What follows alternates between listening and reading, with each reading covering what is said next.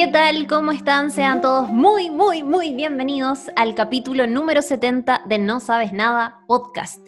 Eh, además, nuestro primer, bueno, uno de los primeros capítulos de nuestra temporada 2021. Soy Claudia Cayo y estoy con mi compañero querido José Manuel Bustamante. ¿Cómo estás? Hola amiga querida, estoy muy bien, muy emocionado escuchando esta música de Ludwig Goranson que es la intro que anuncia este capitulazo que se nos viene ahora, que me tiene ansioso, me tiene feliz, me tiene nervioso, como que nos metemos, como que nos vamos, a hablar de la Biblia. Siento que vamos a hablar de una weá tan delicada y tan sagrada para mucha gente que cualquier sí. que diga eh, va a ser como puede, puedo pisar un campo minado.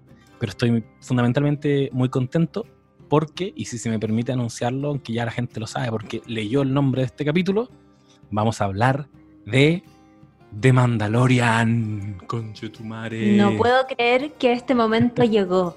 Y bueno, seguramente ya notaron que nuestra compañera Lula Almeida no está en este capítulo y es porque ustedes saben que a la Lula no le gustan este tipo de ñoñerías. Entonces, capítulos de superhéroes o, este tipo de cosas. No sé si alguna vez hacemos capítulos Harry Potter.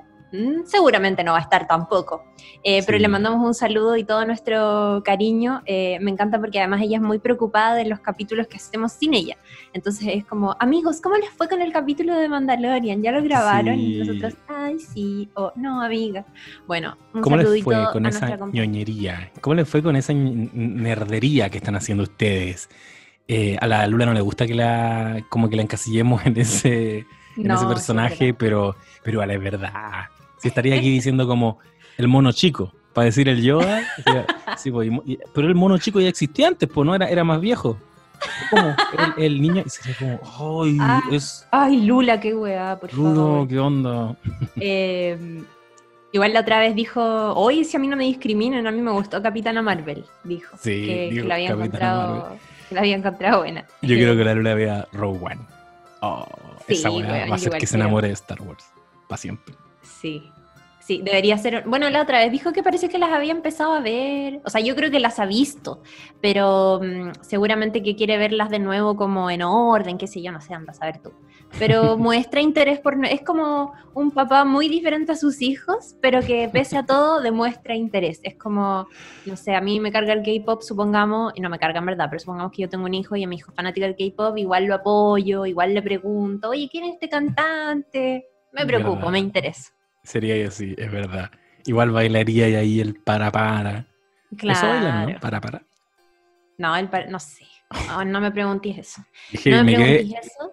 me quedé en el diario de Eva. Igual. Sí, yo también. Y en ser visual y toda esa cuestión. Oye, eh, bueno, el José lo, lo decía por ahí. eh, este capítulo se siente como hablar de la Biblia, de algo súper sagrado. Yo debo reconocer que en estos últimos meses, además, que uno entra, o sea, yo en lo personal entré en una pasta, muy pasta, de averiguar más, de leer otras cosas, de ver otras cosas que no había visto, un montón de cuestiones. Y obvio que en ese espiral de. mm, eh, de, profundizar cosas ñoñas, llegué a Reddit, llegué a los, o sea, ya estaba en varios como grupos de Facebook, ponte tú de Star Wars, y, y- y es inevitable no sentirse un poco, eh, ¿cómo, ¿cómo es la palabra? Como intimidado, diría, intimidada en mi caso, por todo este fanatismo que es, oh, por Dios. José, yo no te mentiría si te digo que en el, en, no sé, en un grupo que estoy como de Star Wars en Facebook, cada una semana escriben sobre, o sea, reabren el debate sobre las películas Disney de, de Star Wars. Y, y ya, ya a estas alturas hay Qué mucha gente que dice, de nuevo vamos a hablar de lo mismo, pero es como que hay gente que simplemente no lo supera y hay otros que le dan vueltas y le dan vueltas y hay gente que sabe tanto que yo quiero pedir disculpas por adelantado si es que digo algo malo o algo impreciso, porque a mí ya me cancelaron una vez, tú sabís, por haber dicho algo mal de Game of Thrones. Oh. Sí, bueno, esa gente, que- que ojalá que no esté escuchando este capítulo. Es que hay gente que se ofende muy fácilmente. Sí, pero es que, bueno, lo comentamos también en, en aquella ocasión, pero fue una tontería. Era como, ¿los dragones se extinguieron o no se extinguieron en Game No, of fue, mira, yo entiendo hasta cierto punto mi cancelación. Yo dije algo que estaba malo. Malo y el público me canceló y bueno, ¿qué voy a hacer? No me, o sea, soy aliada, no me cancelen. Eh, es la cancelación más tierna de la historia. Como, bueno, a mí también me han cancelado. porque No, porque dije que los dragones mm, se habían extinto.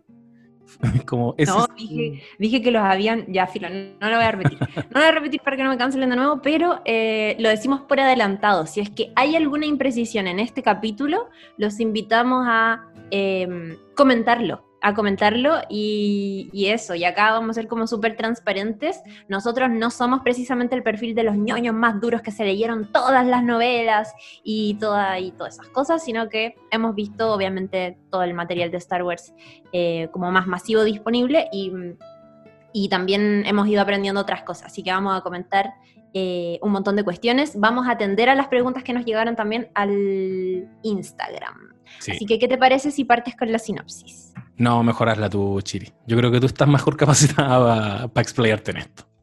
Ya, mira, la voy a hacer corta. Eh, esta serie se estrenó en Disney Plus, que es esta plataforma que salió, que llegó a la industria para hacerle la competencia a otros servicios de streaming como Netflix, como HBO Max, como Hulu, como Amazon Prime Video, en fin, varios otros que también están saliendo, y que em, se estrenó The Mandalorian el 12 de noviembre del año 2019. Eh, fue eh, de las primeras series originales de Disney Plus y que eh, se llevó súper buenas opiniones por parte de la crítica, pero también se llevó varios reconocimientos ya mayores.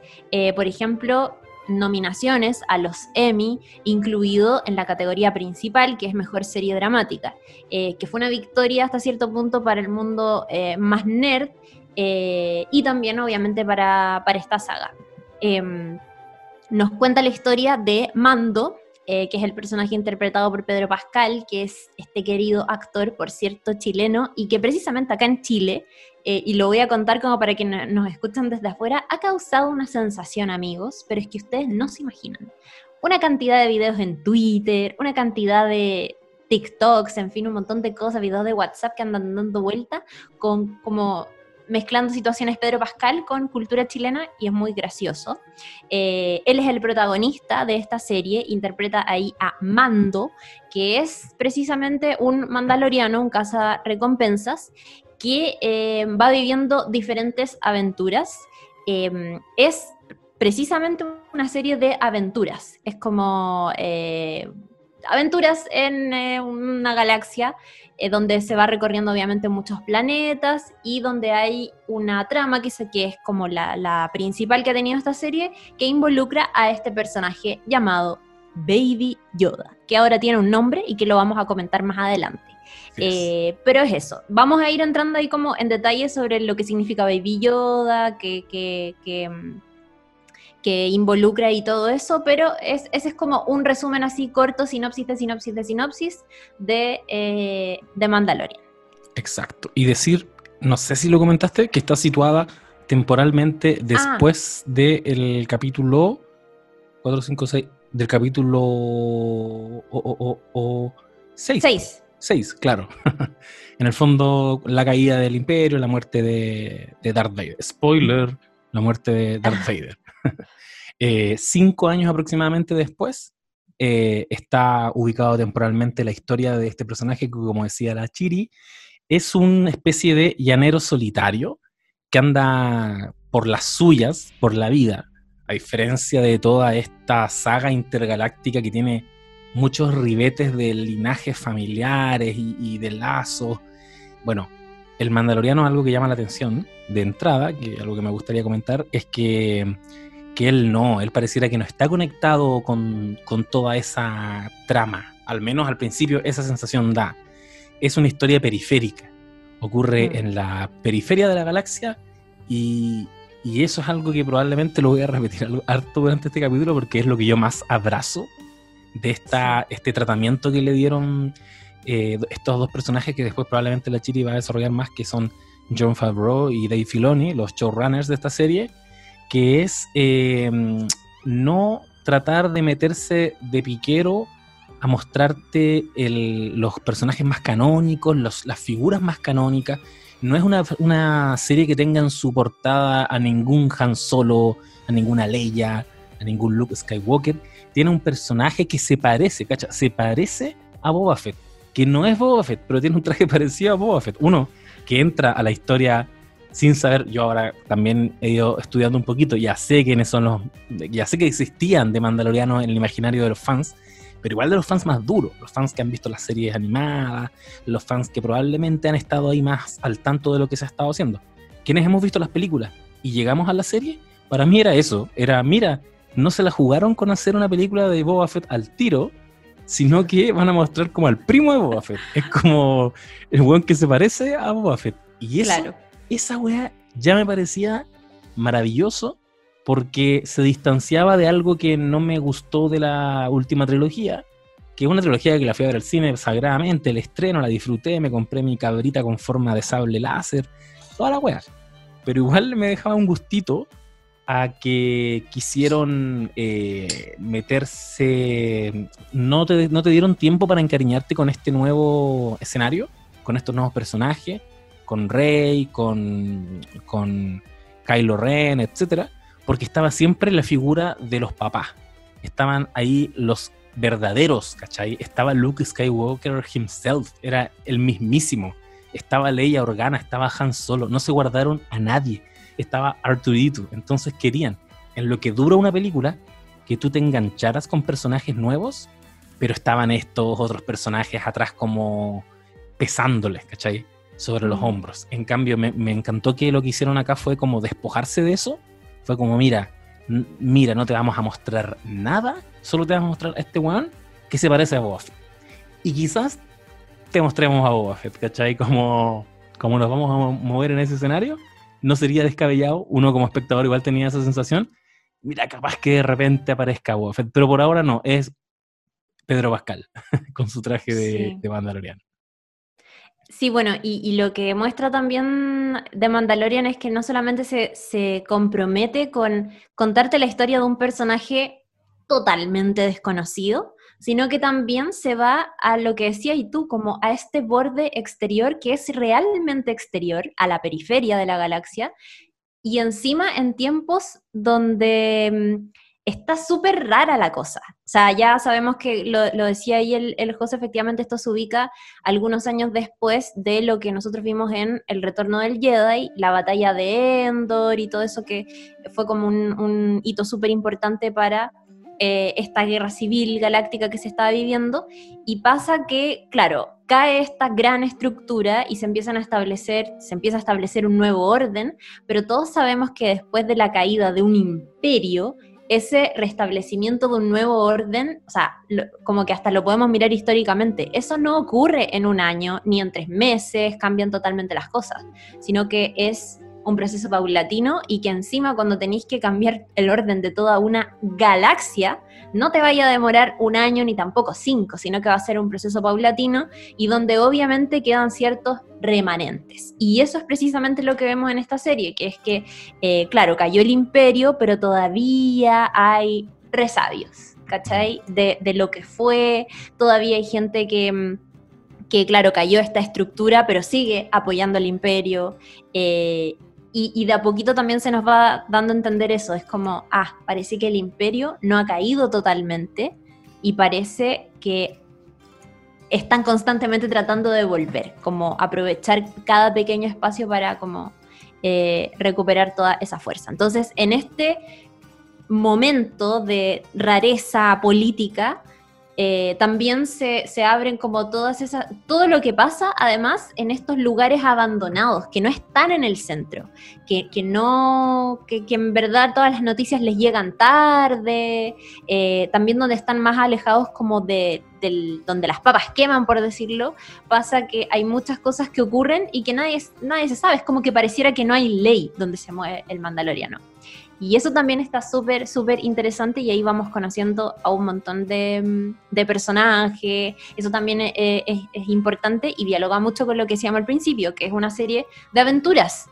Eh, ayer, por ejemplo, leía un comentario de alguien en Twitter que decía, hola, hoy en el capítulo 5, ¿cuándo se pone entretenida el Mandaloriano? No. Y, me, dio, me, dio risa, pero también hasta cierto punto lo entiendo si no eres tan fanático de Star Wars. A mí al principio me pasó, por ejemplo, que, con todo lo que me gustan las películas y todo, eh, igual me pareció que avanzaba lento, ¿cachai?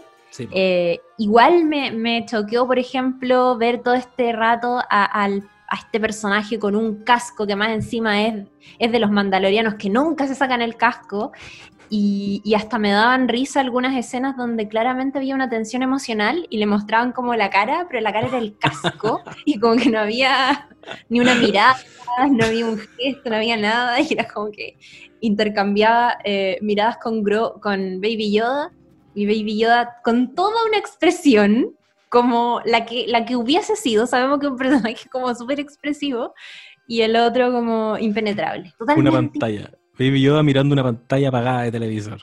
Claro.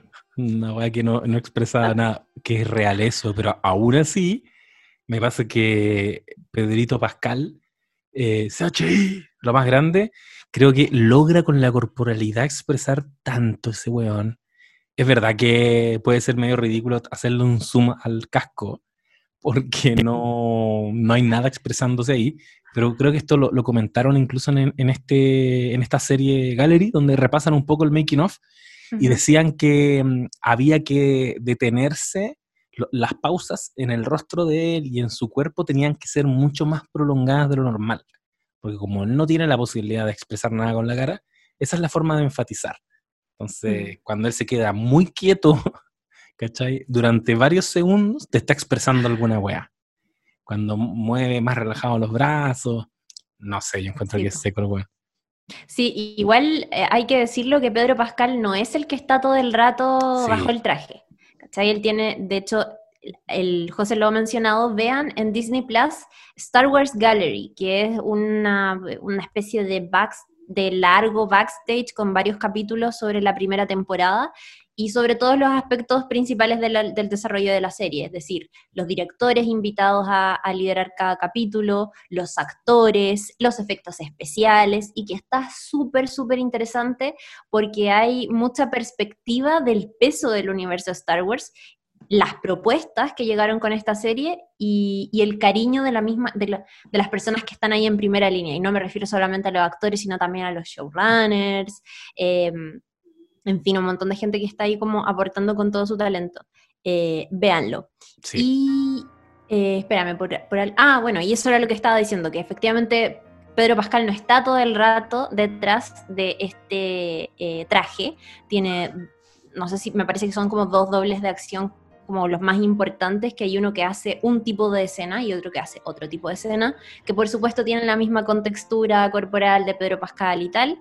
Eh, y lo que sí ha hecho él como actor es hacer la voz de este personaje, que no es para nada un trabajo fácil. Y hay mucha gente que lo mira en menos, o, o que de repente salen, es como los mismos que salen a pelar el doblaje, ay, me cargo el doblaje latino y no es fácil ser actor de doblaje. Y mm, seguramente habrán visto alguna, algunos videos que andan dando vuelta por internet, bueno, que salen de hecho en Star Wars Gallery de Pedro Pascal doblando, y es como mientras tiene a Grogu, está sujetando en el estudio de doblaje una almohada, como una cosa así. Eh, porque, claro, está ahí en un estudio grabando solo con un micrófono, no está ahí ni en el set, no tenéis ni tu traje, ni nada, pero tenéis que estar el triple de involucrado en lo que estáis grabando y eso no es para cualquier persona, es difícil. Y a mí me parece que él lo ha logrado súper bien. Eh, por suerte también, eso sí, lo hemos podido ver a él mismo en el traje, que eso ya es como spoiler, pero felo. Pero este capítulo, este podcast tiene muchos spoilers. Y me impresiona el valor que logran darle a la cara de un actor con el hecho de ocultarla durante tanto tiempo. Yo justo estaba viendo un capítulo de la temporada 2, que probablemente lo vamos a comentar después un poquito más en detalle, eh, que es hacia el final de la temporada 2, cuando eh, Mando se saca el casco infiltrado en una base del Imperio, y justo estaba sentado mi, mi papá ahí, porque lo, estaba viendo en Quilpue. Y él no ha visto nada de, de Mandalorian, pero sí vio, muy sagradamente, eh, todo eh, Game of Thrones. Entonces yo le comenté que, mira, el tipo que está ahí detrás del casco es Pedro Pascal, es Oberyn Martel, pero no le podemos ver Oh. la cara nunca. Y mi papá como indignado, ¿pero cómo? ¿Y por qué no le vemos la cara? Pucha. Y, y justo en ese capítulo, mi papá como que bajó la cara y yo le dije, papá, le estamos viendo la cara ahora. y se puso a mirarlo y fue como, oh, qué buena. Y miró toda la escena y después se volvió a poner el casco y fue como, no, y eso sería todo. y yo le dije, sí, eso es todo lo que le vimos la cara a Pedrito Pascal. Es, Oh. es heavy, pues a mí también me pasa lo que te pasa a ti, que, que querís verle igual la cara. Eh, Es raro estar todo el rato con un tipo que no muestra su rostro y que tampoco es tan, no sé, tan carismático su personalidad. ¿cachai? Es como es un Mm. cowboy, básicamente, como es un vaquero, un tipo muy duro, que no conversa mucho, muy solitario. Eh, tiene de todo para que tú no empatices con él, po, ¿cachai? Como, Sí, po. Man, el, el buen pesado, de hecho. El buen pesado po. que, que quiere entregar a este bebé al principio. Entonces también Es hay un él es- proceso. Sí. Es que eh, su personaje es precisamente, es como enigmático por este asunto de la máscara, pero también es, es como letal, es seco, es como el mejor en lo que hace. Entonces Sí, es po. como badass, ¿cachai? Igual. Sí. Ese es como su, su personalidad. Oye, ¿te parece que hablemos de los showrunners, que también son un aspecto fundamental de todo este asunto? Por favor. Bueno, hay que eh, hablar obviamente de John Favreau, eh, también director de las películas de Iron Man. Esta persona llamada John Favreau fue el que inició el universo cinematográfico de Marvel. Acuérdense que Iron Man debutó por allá por el año 2018 y fue el punto de partida de todo lo que vimos después, de Avengers, del, del Thor, de, del Thor, del Thor, eh, de Capitán América, bueno, de todo, de todo Iron lo que vimos después. Fue el Eh, 2008. a- el por si 2008. acaso. Sí. Desde, Ya. desde ahí se remonta, ahí comienza todo, todo, todo, todo, todo lo que estáis comentando. Claro. Eh, es además John Favreau el guardaespaldas de Tony Stark. Al José le carga eso. No, no, lo- no- Recién, recién le comentaba a la Chiri que tengo un odio muy parecido al que Michael Scott le tenía a, a Toby con John Favreau. Injustificado. No sé por qué me caía mal. Me cayó mal nomás. Me cayó mal, me caíste mal, weón. Me caíste mal, no, no te quiero ver. Como que el, yo sabía que era el director y que hacía cameo en sus películas. Era como medio chistosillo. Aparte que sale en un capítulo de Friends. Sí, Eh, po, es el novio de Mónica. El novio de Mónica, lo encontraba Sí. medio pelmazo y como que me cayó mal. Y ahora viendo Gallery, y tampoco yo valoraba tanto las Iron Man, de todo lo Marvel, de todo el mundillo Marvel, creo que Iron Man 1 sí me pareció interesante, pero no era como al que yo, no sé, al, al que yo más abrazaba en ese sentido. Yo creo que Taika Claro. Waititi, los hermanos rusos, pero él como que no, era como John Favreau. Después hizo Rey León y tampoco le digo tan buena. Y, y ahora, viendo The Mandalorian, no solo lo quiero mucho, eh, quiero ser su amigo también. Porque mm, en Gallery demostró ser un weón muy inteligente. Y esa me, Mm. pa- me pasó, me pareció fascinante. Es una muy buena Sí. dupla. Bueno, tú lo, lo voy a comentar ahora, pero con Dave Filoni, con el segundo po. que está a cargo. Claro. Bueno, John Favreau llevaba algo de tiempo ligado al mundo de Star Wars, entre otras cosas, porque él le dio la voz a Pre Vizsla en la serie animada de Clone Wars, que no sé si lo vamos a hablar en este capítulo o en otro, eh, sobre Pre Vizsla y sobre. Yo creo que eventualmente lo vamos a mencionar por todo este asunto del, eh, del Dark Sable, que apareció al final de la segunda temporada, lo vamos a comentar también. Entonces, él estaba ligado, entre otras cosas, por esto. Eh, y también venía de hacer eh, Iron Man, como decíamos, hizo el libro de la selva, hizo la versión live action del Rey León y llega entonces a liderar este proyecto y tiene muchísimo sentido que, mm, que con todos los anuncios recientes que hizo eh, Disney sobre expandir el universo de Star Wars, o sea, la serie de Ahsoka, la película que va a dirigir Patty Jenkins, todos esos anuncios que se hicieron hace poquito en el Investor Day, eh, tienen, tienen, o sea, tienen mucho sentido que, es- que esta intención de expandir el universo se haga a la cabeza eh, con, con, John Favreau a la cabeza, que es una persona que ya ha iniciado otros universos, eh, que por cierto también están ahora, o sea, que, que, también se pueden ver en Disney, o sea, que son como de la misma casa.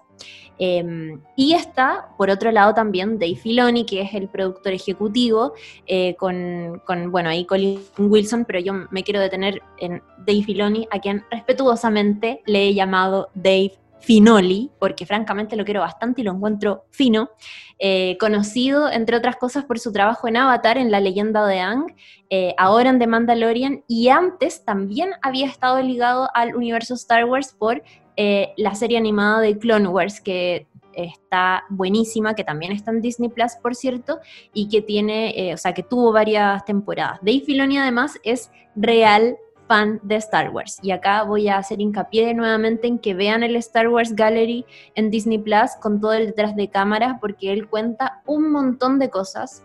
Em, cuenta, por ejemplo, cómo llegó a Lucasfilm eh, y es como, eh, no, yo estaba trabajando en Nickelodeon y de repente recibí una llamada y la contesto y me dicen, hola, queremos que, no me acuerdo si es así, pero más o menos, queremos que vengas a una reunión a Lucasfilm. Y él como, ah, sí, a Lucasfilm. Eh, claro, sí, voy mañana, saludos. Y como que casi que cortó así, pensó que le estaban haciendo una broma. Creo que pensó que la gente de Bob Esponja le estaba haciendo una broma, como algo así. Em, y finalmente, claro, no era broma, cachó eventualmente que, no lo estaban eh, letseando. Y, fue a la reunión eh, y terminó trabajando para este universo. Hay un momento que me parece que es en el capítulo eh, dedicado al legado de Star Wars, donde él habla muchos minutos. No sé cuánto tiempo está hablando en ese capítulo, pero el formato de Star Wars Gallery es como una mesa y varias personas sentadas alrededor hablando sobre un tema en específico. Efectos especiales, actuación, dirección, en fin, en cada capítulo. Y hay uno que es sobre el legado de Star Wars, donde está Dave Filoni. Y él se pega a una reflexión muy interesante sobre la historia que se nos ha contado de, Anakin, cómo eso dialoga con Luke eh, desde la ausencia de una figura paterna, y está súper interesante lo que dice. Ojalá lo puedan ver. No sé cuántos minutos dura, pero es un momento bien especial porque él está mucho rato hablando y desarrollando esta idea con muchísima pasión. Eh, citando momentos importantes de esta historia con nombres, con, como súper así concretamente como real fan. Y a su alrededor está John Favreau amándolo y, un par de directores, también hay gente ligada a la producción de The Mandalorian como no pudiendo creer que la persona que está a cargo de la serie es una persona tan fanática de lo que está haciendo, del universo que está abordando. Y eso es maravilloso. Es muy, es muy lindo ese momento y en general toda la serie Gallery te deja una sensación tan bacán de entender por qué es tan buena de Mandalorian. Que es básicamente que se juntaron puros ñoñazos a hacer un proyecto al que le pusieron el corazón, el corazón de fan. aparecen hablando asistente del asistente del director y te dicen, bueno, recreamos el palacio de Java y se me puso la piel de gallina. ¿Cachai? Como que todos sentían que estaban rindiéndole tributo a un legado, a, gente que hizo su misma pega, pero la hizo muchas décadas atrás. Y ahí, eh, ahí me pasa algo que es que siento que esta serie, a diferencia de lo que, eh, lo que ocurrió con, la última trilogía de Star Wars, como que tienen muy claro que tú, al momento en que le rindes tributo a George Lucas, a la cabeza, a la mente detrás de todo esto, y a su universo y a su punto de vista de la historia, de esa manera tú le estás rindiendo tributo a los fans. Así tú haces el fanservice. No como, porque el fanservice no siempre es tan malo, como que hay forma de ejecutarlo. Y creo que mm. en la última trilogía, bueno, y, reitero lo que, lo que me pasó a mí al menos, era que había una vocación de dejar tranquilos a los fans, pero creyendo que dejarlos tranquilos era meterles a todos sus rostros bacanes, ¿cachai? métele a Han Solo, métele a Leia, métele a todos estos hueones, eh, cuando en verdad el ejercicio que había que hacer era lo que hizo Dave Filoni y que aparentemente lo hizo desde que lo dejaron a cargo de Clone Wars, que era tratar con mucho respeto este canon, tener siempre a George Lucas de tu lado. Eh, de hecho, eh, John Favreau en un momento hace la figura, dice que yo era a Dave Filoni en Mandalorian lo que Dave Filoni era a George Lucas en Clone Wars. Yo llegaba con muchas ideas descabelladas y le preguntaba al, juez, que era Dave, mm. Eh, ¿esto es posible en el universo de Star Wars? Y Dave me empezaba a explicar por qué era o por qué no era posible. Y, ahí él trataba de eh, argumentar, en el fondo, ya, pero si igual los sables láser, ¿cachai? Y esa, esa sincronía que hubo entre ellos dos, yo creo que dio lugar a esta serie y más todos estos weones, perdón, perdón por decirles bueno, toda esta gente maravillosa que compuso el equipo, que de hecho yo los tenía por acá porque no me voy a acordar del nombre, pero los directores de la primera temporada son Dave Filoni, Rick Famuyiwa, Deborah Chow, Bryce Dallas, que es una actriz. Eh, yo tenía la duda durante gran parte del, del documental Gallery, hasta que lo tuve que googlear. Dije, ¿es ella realmente? Bryce Dallas es la actriz de Black Mirror, Sí, po. y de Jurassic World también. Bueno, eh, Bryce Dallas eh, y Taika Waititi dirigió el último capítulo de la temporada 1. Sí, po. Bryce Dallas Howard es hija de Ron Howard, que es un cineasta y que ha sido, que, ah, conoce hace mucho tiempo a George Lucas, que ha sido colaborador. Por eso ella en un capítulo de Star Wars Gallery eh, cuando cuenta su, aproximación o habla de su desafío de dirigir un episodio de la primera temporada, cuenta que, ha estado desde siempre ligada al mundo porque una vez acompañó a su papá a una reunión en Japón donde estaba, no me acuerdo, que era como George Lucas y alguien más importante, no sé, no, no, Steven Spielberg, una wea así, como que desde muy chica estuvo ligada y estuvo metida en ese, en ese mundo. Em, quería redondear la, la idea del, del, trabajo y lo que ha hecho Dave Filoni, mi querido Dave Finoli, en los últimos años y, hacer hincapié en lo en el precioso trabajo que hizo con The Clone Wars, que, eh, claro, George Lucas le dio vida a todos estos personajes emblemáticos de la franquicia, que no sabemos que son emblemáticos, eh, pero Dave Filoni tomó como una nueva era y, rescató a algunos de estos personajes eh, los mezcló con elementos que conocimos en la segunda trilogía, ya cuando se nos cuenta la historia de Anakin y todo eso, y profundiza en todos esos detalles, o en muchísimos de esos detalles, en, la, en este hecho histórico de la saga, que es la Guerra de los Clones. Eh, pudimos conocer, por ejemplo, en esta serie en más en profundidad cómo funciona el Consejo Jedi, eh, quiénes lo integraban, cómo tomaban las decisiones, qué tan importante, como que yo verdaderamente siento que entendí la importancia del Consejo Jedi para la República en, la serie de The Clone Wars, porque ahí veo realmente cómo se tomaban las decisiones, qué tanto se respetaba o no, qué pasó, por ejemplo, en momentos súper importantes, quién tomó realmente las decisiones, ¿cachai? Em, y lo que yo considero que es más fundamental, que no cualquiera puede hacerlo, y que es contarnos más sobre Anakin, que a mí me pasó en lo personal, y aquí hablo muy a título personal con la segunda trilogía, que no logré empatizar lo suficiente con Annie, ¿cachai? Eh, como que se me hizo muy raro eh, ya más de grande, porque obviamente cuando vi esta, cuando salió la película no pensaba esto, pero con los años eh, sí, he hecho esa reflexión que es que me queda en verdad súper raro verlo primero siendo muy chico y ya en la segunda película es como adolescente y ya como se pega un salto muy rápido. no digo que haya estado mal construido en esta, en esta trilogía, pero sí me pasó que con el tiempo se me, se me volvió un poco como más anecdótico con todo el respeto que, no quiero faltarle el respeto a nadie, pero me, me quedo un poco con esa sensación y lo que hace Dave Filoni en The Clone Wars es contarnos más sobre Anakin en, en esta época, en, esta, en estos años de la Guerra de los Clones. Em, y por supuesto ahí entra la historia con Ahsoka, eh, y, toda la historia de Mandalore, por ejemplo, que, que, ahora está súper importante saberla eh, para, entender ciertas cosas de esta serie, ¿cachai? Em, pero, pero está súper bacán lo que hizo en The Clone Wars y ojalá la puedan ver porque en serio, en serio, está buenísima. Así que todo el respeto.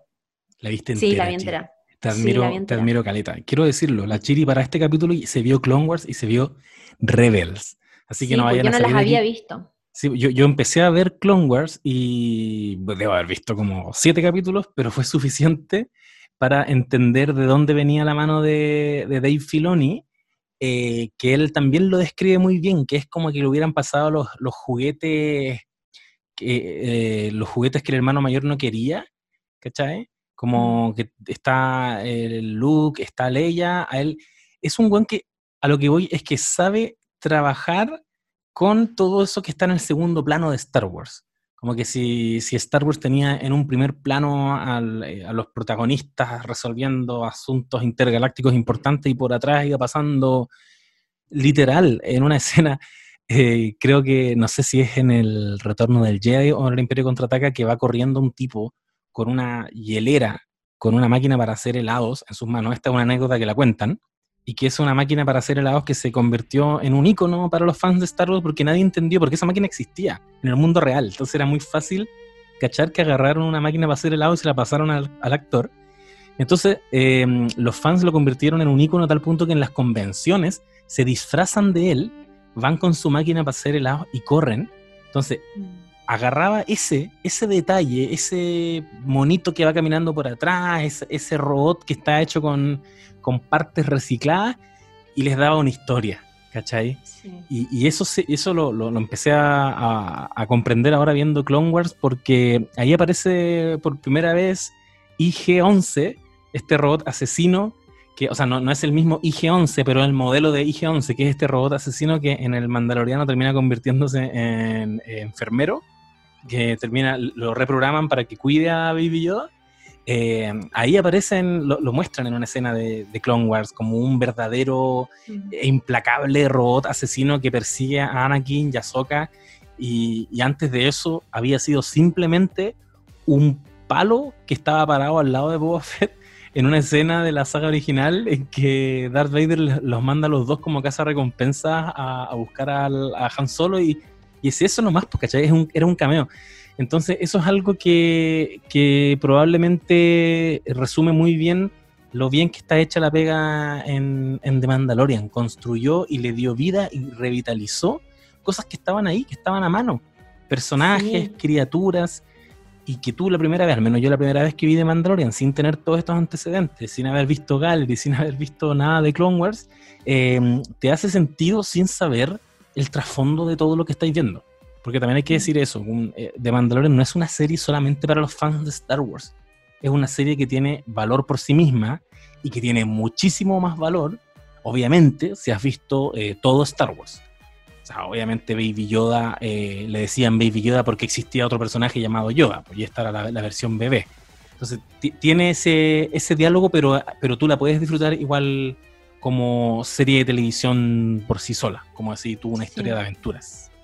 Sí, totalmente. Esa es una pregunta que se, hace bastante entre gente que de pronto quiere acercarse a esta serie de televisión porque ve que está siendo muy comentada, pero claro, nos dice, hoy yo no he visto todo lo de Star Wars, la voy a entender, sí, tiene valor por sí sola, pero, pero va a tener muchísimo valor si es que veí más cosas.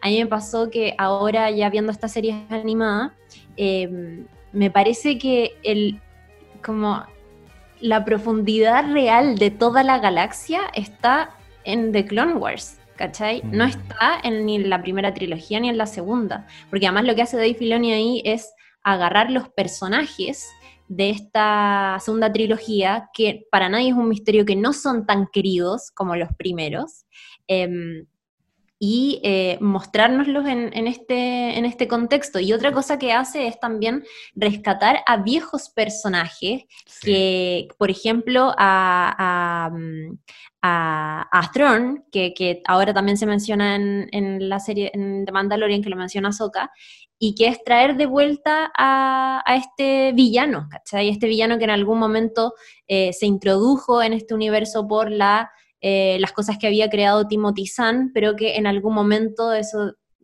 claro, como que muchas de esas cosas que originalmente se, consideraban eh, este, como el universo expandido de Star Wars, finalmente pasaron a llamarse eh, Legends, como que se sacaron del canon, y hay cosas que, como por ejemplo el Gran Almirante Throne, que es lo que hace Filoni, rescatarlo y, y meterlo, y lo vemos bueno, efectivamente en Rebels, ¿cachai?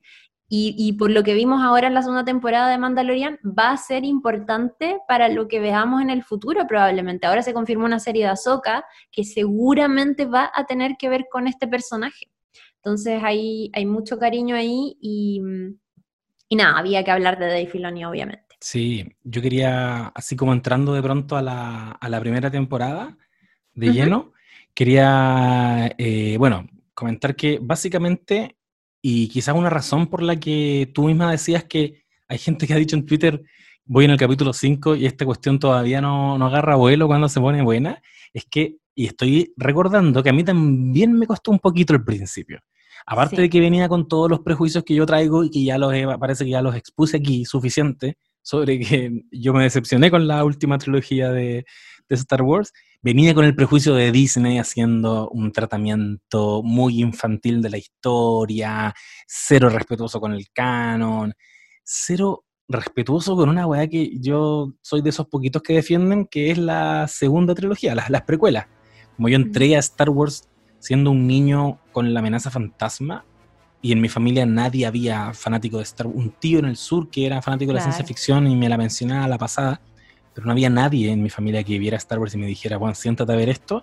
Yo ahí descubrí Star Wars, siendo un niño con la amenaza fantasma, íbamos a ver una película de Rugrats, pero están agotadas las funciones, así que entramos a ver esta cosa extraña, mm. donde una mujer tenía el rostro muy pálido y tenía unos moños en la cabeza, a ver qué es esto. Engancha el toque, me enamoré de eso, ¿cachai? Me enamoré de un niño viviendo solo en el desierto que parece que nació como del Espíritu Santo y se lo llevan a cumplir un... Y ahí me fui a buscar las Star Wars y ahí hice la conexión de, conche su madre, este weón va a ser Darth Vader. Y ahí vino la de los clones, y ahí vino la venganza del Sith, y yo aplaudí con la, con la aparición de Darth Vader como si fuera un señor que vio Star Wars en los años 70, ¿cachai? Pero ya a esa altura ya estaba totalmente empapado de la weá. Entonces yo sentí que incluso la última trilogía renegaba de eso, porque también era muy fanservice renegar de eso. Decían que hay una escena donde se ve que pasan caminando arriba del cadáver de Jar Jar Binks, una wea así, es como, ah, Jar Jar es lo peor, los midichlorians son lo peor. A mí me encantan los midichlorians. Eh, entonces todo con la última trilogía para mí me, me tenía así como, mm, me gusta Rey, pero no sé, todo me tenía así como un poco escéptico empiezo a ver The Mandalorian y no quedo así como fascinado de entrada. Y yo creo que tiene que ver con que es una estructura súper arriesgada. Yo siento que tiene una estructura muy HBO, si quisiéramos decirle de alguna manera, porque tienes que ver varios capítulos para ah. entender hacia dónde va esto. Porque el mandaloriano, eh, o mando por, por su naturaleza de caza recompensas y de llanero solitario errante, no tiene ningún norte, ¿cachai? Y tú lo primero que querés que te digan en una serie es ya, él es de Mandalorian y su objetivo en esta serie es este. Él parte, y esto lo, lo descubrí un poco mirando el capítulo de nuevo, y es algo que me gusta mucho, que él parte siendo un... Él tiene como tres motivaciones fundamentalmente, y esas tres motivaciones no te quedan tan claro el tiro, me quedaron más claro ahora cuando la vi de nuevo. La primera motivación te la muestran de entrada. El buen es un cazarrecompensa está haciendo la peguita, agarra un weón. Te dicen de entrada que esta weá es un western y que aquí ya no lo, van a tratar de ocultar. No es que antes lo hayan tratado de ocultar, pero siempre se ha dicho que Star Wars es un western, que Star, Star Wars es una mezcla de western con cine de samuráis de Kurosawa. Em, pero acá, y obviamente es un gran viaje del héroe, pero aquí es como muy evidente. El weón está en un páramo, en este caso no es un desierto, es un páramo helado, y entra a un clásico, a una clásica cantina y agarra un weón, se los pitea a todos y se lleva a ese tipo a donde Griff carga, que interpretado por eh, Carl Weathers, que es un es como una especie de eh, director de, un sindicato de casa recompensas y de entrada te dicen entonces que eso es Mandaloriano, es un weón que se mueve por la plata, es John mm. Wick, es un, es un mercenario. Hasta que eh, Griff le dice, espérate amigo, que te tengo tonta peguita, quieren que vayas a buscar esto, pero para que vayas a buscar este encargo no te puedo pasar un dispositivo, sino que tú tienes que ir solito a verle la cara a nuestro cliente. Cliente interpretado por el magnífico Werner Herzog, que aquí le mando un saludo a la Mel, porque la Mel es muy fanática de Werner Herzog. Yo tengo notado aquí Werner Herzog y le puso abajo de mi corazón. Y le, puso un corazoncito y puso Fritz Carraldo, me puso Aguirre, La ira de Dios, como que me puso su filmografía. Porque es un director de cine haciendo un personaje muy secundario y no es cualquier director de cine, esa vaya la encuentro muy, muy bacana. Y después voy a decir por qué creo que también habla mucho del espíritu de, de esta serie, que tenga ya un weón tan potente haciendo como de el cliente, un, weón, un personaje sin nombre Llega, Mando a donde este cliente y este cliente le dice, ya, tu encargo es este, y lo mandan a buscar algo. Bueno, una, una escena muy buena de, de, acción donde te empiezan a esbozar que él, ah, no, perdón.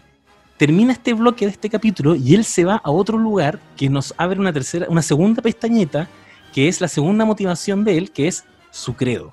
Él va a la guarida de los mandalorianos y una mujer, Herrera, le forja una nueva arma con la plata que le acaban de pasar, con el Vescar, y le dicen que eh, tú perteneces a este credo llamado de y uno dice, ah, ya, este one tiene una motivación que es la plata, pero tiene una segunda motivación que es la fe. Y se va en búsqueda entonces de este nuevo encargo, con su nuevo traje, estupendo, enchulado, llega a un lugar, se pitea a un montón de guardias, con la ayuda de un robot, de un androide, que es el IG-11 que habíamos mencionado antes, y lo digo porque de entrada también te dicen que él tiene una aprehensión con los robots, no le gustan los androides. Es una weá que después vas entendiendo mejor, pero al principio es, por algún motivo este weón no le gustan. Pero aquí tiene que dar un paso hacia desprejuiciarse y aceptar la ayuda de un androide. Logran encontrar el botín y el botín es ni más ni menos que el ya meme a esta altura, Baby Yoda eh, y cuando tiene que agarrar a Baby Yoda, el robot le dice, bueno, hay que matarlo. Me dieron la instrucción de llevarlo muerto. Y aquí aparece la tercera motivación de, del Mandaloriano, que la vimos esbozada en, el en la escena cuando está con la Herrera, y la Herrera da unos martillazos, y él le llegan flachazos mentales de cuando androides invadieron su pueblo y mataron a su familia y atacaron a todo su pueblo. Y ahí está su tercera motivación, que es su historia, su historia de vida. Y agarra a Baby Yoda y decide no matarlo. Se pitea al androide y se lleva a Baby Yoda vivo. Y eso te va a dar una pista de cómo va a ser su relación para siempre con, con, el, con, este bebé, pues, ¿cachai? Eh, no es pega, no es un credo, es, es como él mismo cuando era un niño y perdió a sus papás y llegó un androide y casi lo mata, ¿cachai? Y bueno, y, recién, eh, recién en ese momento uno entiende que ya tiene que cuidar a ese niño. Pero en el capítulo 2 él va y entrega al niño, ¿cachai? Y de nuevo vuelve a ser un llanero errante sin misión. Y después de entregar al niño se arrepiente y lo va a buscar de vuelta, ¿cachai? Y cuando lo va a buscar de vuelta, tampoco sabe qué hacer con el niño. Entonces, por eso entiendo cuando alguien dice que en los primeros cinco capítulos me aburrí, porque, porque uno necesita, cuando te cuentan una historia, que te digan, este huevón va para allá, ¿cachai? Y él se demora mucho en tener ese norte. Hasta que le dicen, eh, en el capítulo 1, no sé si en el capítulo 1, o sea, perdón, en la temporada 1 le dicen esto, pero, pero hay un punto en que le dicen, tú tienes que llevar, eso es recién al final de la temporada 1. Recién al final de la temporada 1, esta mujer, Herrera de los Mandalorianos, le dice, ustedes dos van a formar un nuevo clan conformado por dos personas, tu misión ahora es dejarlo sano y salvo con los suyos, con los Jedi. Dicen, this is the way. Y, ahí recién le dan una, ¿cachai? Es una temporada entera en que igual él anda dando botes. Ya está ahí entregado a la premisa de la historia, yo, ya la estaba disfrutando a esa altura, pero es recién en la temporada 1, al final, te dicen, este one tiene una misión, y por eso probablemente la temporada 2 también es mucho más eh, no sé, más frenética, es mucho más adictiva, porque queda muy claro para dónde va. Sí, bueno, eso que mencionaba y tú ahí de lo que le dice a esta herrera mandaloriana, como ustedes van a formar un clan, los el concepto clan es súper importante en la cultura mandaloriana porque son como las familias como, son como las como los pilares de la tradición mandaloriana. Y hay muchos clanes y obviamente que todos representan cosas diferentes y piensan cosas diferentes sobre la guerra, sobre la religión, en fin. Eh, en uno de estos flashbacks, cuando él recuerda cuando eh, cierto, invaden cierto su, lugar donde él vivía, en fin, mueren sus papás y llegan los mandalorianos y él es rescatado por una de estas figuras. Eh, una de estas personas tiene aquí un, un loguito de eh, la Guardia de la Muerte, que la Guardia de la Muerte, para quienes no saben, es un grupo considerado terrorista mandaloriano que se oponía a un gobierno pacifista en Mandalore. Esto sale en la serie de Clone Wars.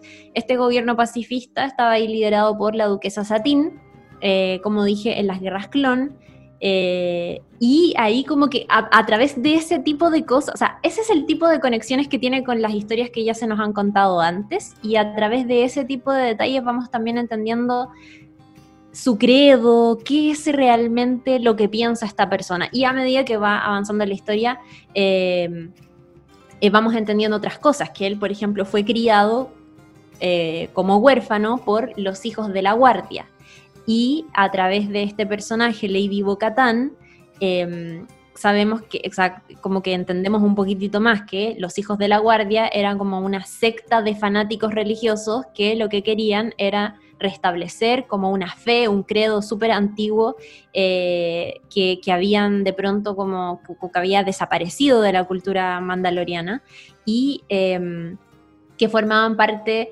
eh, de, o sea, que, y ahí aparece como esta otra figura de la tribu, ¿ya? Em, y que entonces ahí lo crean para que sea un guerrero y por, y, por eso ahí vamos entendiendo también todo este, este, esta idea que tiene él de, no, yo no me saco el casco, esto es sagrado, eh, esto no lo hacen los mandalorianos. Y parece que él efectivamente creció, en, bueno, eso no lo sabemos, pero al menos lo que se nos da a entender es que él efectivamente creció en este grupo rodeado de mandalorianos que solo pertenecían a este credo, porque cuando se encuentra con Lady bo por ejemplo, se da cuenta que, ah, hay mandalorianos que se sacan el casco, ¿cachai? Eh, y para quienes habían visto las series animadas, ya sabían, o sea, la gente que vio las series animadas ya sabía con anterioridad que habían un montón de mandalorianos que se sacaban el casco, ¿cachai? Eh, ¿Y por qué este otro personaje no? Ah, es que debe ser como de una religión medio ortodoxa, ¿cachai? Claro. Es un canuto. Yo me sentí muy mandaloriano usando mascarilla en la calle y llegué a lugares y es como, weón, sácate la mascarilla, weón. Estamos en familia. Claro. Todos nos cuidamos acá. y como uno, el weón con mascarilla. Eh, lo, digo sarcásticamente, usen la mascarilla no sabes nada, no se las, sean como de Mandalorian. This is the way.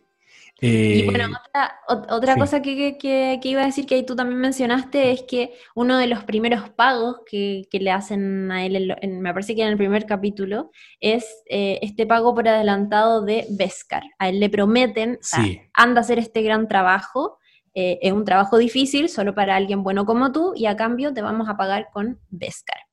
Eh, y le entregan, ¿cierto?, como un cuadradito de este eh, Beskar, que es el hierro mandaloriano, que era como uno, o sea, que es uno de los metales como más resistentes y más, lo voy a decir informalmente, como más pulentos y clásicos y mejores de toda la galaxia. Eh, y lo que sabemos es que hubo una gran purga, que es como un, un hecho histórico, donde el imperio eh, reunió todo este Beskar de Mandalor, se apropió del Beskar de Mandalor y le estampó el, símbolo del imperio. Por eso cuando a él le pagan, eh, vemos que tiene como este simbolito. Eh, y eso me parece que se lo explica esta, esta mujer mandaloriana que le, hace primero, me parece aquí como las hombreras, que le dice, ah, este Beskar es de la gran purga, de cuando el imperio se apropió de todo este material que nos pertenece a nosotros para sus propósitos de guerra y para, en fin, un montón de cosas. Em, y, bueno, le pagan con eso. Entonces, ahí, como que vamos entendiendo de a poquito de la importancia del traje, eh, la importancia de ir llenándose cada vez de mejores piezas, como todo eso. Sí, es como un poco el vibranium, me recuerda de, Black Panther. como un metal muy importante culturalmente que tiene que volver a su tierra. Eh, Exacto. es, muy parecido a eso. Yo quería decir sobre otro aspecto que me encanta y con el que enganché muy rápido con The Mandalorian, es que tiene una estructura que me recordó un poquito a Game of Thrones, en el sentido de que te establecen como primer escenario que existió alguna vez algo llamado magia en Game of Thrones uno entra a una historia, una trama política, sabiendo que, mira, alguna vez hubo dragones, parece que en el norte había unas criaturas fantásticas, pero filo, eso ya no existe. Ahora como que eh, el lunes igual tengo que trabajar, ¿cachai? Como que ya olvídate de, de esa weadita, hay que ganarse el, pan del día a día. Y tú te encontré con personajes así. Es como eso, pero con weones eh, más insignificantes en The Mandalorian, porque el Mandaloriano es un weón que no lo sabe porque no lo vivió, no lo vio, no, no sabe qué es un Jedi, no sabe qué es la fuerza, eh, no, no, tiene idea la importancia de lo que tiene en sus brazos cuando recoge a, Baby Yoda, ¿cachai? Y la idea de Baby Yoda de, de, esa forma se vuelve tan importante para uno como espectador, porque se, se produce una complicidad entre la historia y uno, como, weón, yo sé quién es él, ¿cachai? Es una versión bebé de un weón muy poderoso. ¿Cómo explicarte, Pedrito Pascal, oh. en, la trama en la que te estáis metiendo, ¿cachai? Se produce ese fenómeno y juegan mucho la serie con la expectativa y la promesa de que va a volver a ser Star Wars esto, ¿cachai? Que es lo mismo que hace Game of Thrones con la promesa de que va a haber dragones. Y, la, forma en que plantean esta promesa es con, lo que te decía al principio. Este se parece a Boba Fett. ¿Cachai? Eventualmente nos vamos a ir acercando a Boba Fett, quizás. Y, lo van haciendo de a poquito. Por ejemplo, en uno de los primeros capítulos, el capítulo, para ser más preciso, eh, en el capítulo 2, de hecho, él tiene que. Mm, le enseñan a montar, o en el capítulo 1, no, de hecho es en el capítulo 1. Mira, en el primer capítulo le enseñan a, montar un blur. Aparece Kule, que es este, eh, este viejito, que también había aparecido como la raza de ellos, había aparecido en las películas antiguas, y los, y los blur habían aparecido también. Como, y, y, y él le dice: tus antepasados montaban a los mitosaurios, una cosa así. Claro, montaron al gran mitosaurio. Bueno, y eso apela a que Boba Fett, porque Boba Fett es un personaje, yo esto me he ido enterando de a poco, eh, Boba Fett apareció por primera vez en un especial navideño de, Star Wars eh, animado, ¿cachai? Antes de que siquiera existiera en las películas de Star Wars, los fanáticos lo vieron en un, en un especial animado montado arriba de una especie de dinosaurio con un, con un bastón que, que, lanza como electricidad y su capa y, muchos elementos que no se tomaron todos para la película, quedaron solamente en el imaginario de los que vieron ese especial navideño y que compraron, por supuesto, el, juguete. Hay un capítulo de, de, Toys That Made Us en Netflix, para que lo vean, dedicado a Star Wars, que también aclara mucho la importancia de Boba Fett para los que vienen siguiendo Star Wars desde esa época, que no es mi caso, pero puedo llegar a entenderlo, ¿cachai? Que el juguete más buscado hoy día por los coleccionistas, el más buscado y hoy día vale quizás cuántos millones de dólares, es un Boba Fett que traía una lanza atrás y que, y que se y que creo que la especificidad era que venía fallado. Hay una, una serie que salió fallada y la lanza no, no, no se dispara. Ah, no, no era que venía fallado. Es una lanza que salieron algunas que se podían disparar bueno, un mecanismo súper simple, apretaban un botoncito y disparaban una lanza de plástico, pero que después dejaron de, de, sacar ese juguete porque parece que algunos niños se ahogaban con la lanza. Entonces los que tienen el Boba Fett con la lanza que se lanza, esa weá vale así mucho dinero y solamente algunos pocos coleccionistas en el mundo los, conservan. Entonces, Boba Fett tenía esa, esa importancia y la serie como que nos, va nos fue encaminando todo el rato hacia esa idea. Como que mira, ahora está el, el, Mandaloriano montando un blur. Eh, mm. Oh, el Mandaloriano, aparecieron sus amigos mandalorianos y ellos tienen jetpack. ¡Wow! Esto se parece mucho más a Boba Fett. Y él termina el capítulo diciendo, me tengo que conseguir uno de esos. uno desde la ignorancia casi podría llegar a pensar, bueno, este es Boba Fett, ¿cachai? El mandaloriano se va a convertir en Boba, se va a cambiar el nombre, no sé. Pero está siempre esa tensión, como que el, aura de, de, Boba Fett mm, lo va, lo va rodeando siempre. Sí. Y, quería decir al respecto que hay un momento en Gallery de un nivel de ñoñería que abrazo tanto, yo creo que solo recortaría ese pedacito y lo viralizaría, que es John Favreau sentado como en la silla de director dos puestos más allá, sentado George Lucas, el mismísimo, y John Favreau, muy ñoño, explicándole que él puso los elementos de Boba Fett, como que armó Boba Fett en base al especial navideño. Entonces por eso le pusimos ese, ese, ese sable y por eso que tiene eso. Esto es canon, ¿cierto? Esto es canon, porque esto lo hiciste tú. Y George Lucas así como, eh, no, en verdad no. No, yo no, no tengo nada que ver con no, eso. No, sabéis que ni me acuerdo. ¿Para, qué te voy a, ¿Para qué te voy a decir una cosa por la otra? no me acuerdo. No, me acuerdo. Hagan lo que quieran. Yo hice una weá, no sé, no me acuerdo. Y ahí, ahí te das cuenta como el weón, el John Favreau encarna, el John, el John Favreau encarna tanto el espíritu de los fans, ¿cachai? Tiene a George Lucas y está tratando de vender su fanfic. ¿cachai? Es como, claro. Mira, yo puse, mira, le puse el bastón original que sale en el canon. Ah. Y Lucas como, weón, no sé qué es eso, no sé, no me importa. Ah. Me dio mucha risa. Pero, pero esa tensión... ¿Qué es un Boba Fett? ¿Y por qué todos hablan de él? Ah. Claro. No me acuerdo, o estaba terrible drogado ese día, no me acuerdo qué Boba Fett. Eh, hoy una vez entré drogado a ver... Drogado. una vez entré volado a ver Star Wars Han Solo, pero entré, entré con, casi con, con Pálida, la película de Solo. ¿Por qué te hiciste eso? No hagan esa weá, porque vino mi hermano, yo lo invité como de cumpleaños a ver Star Wars, y mi hermano, mi ah. hermano es bien, es bien voladito.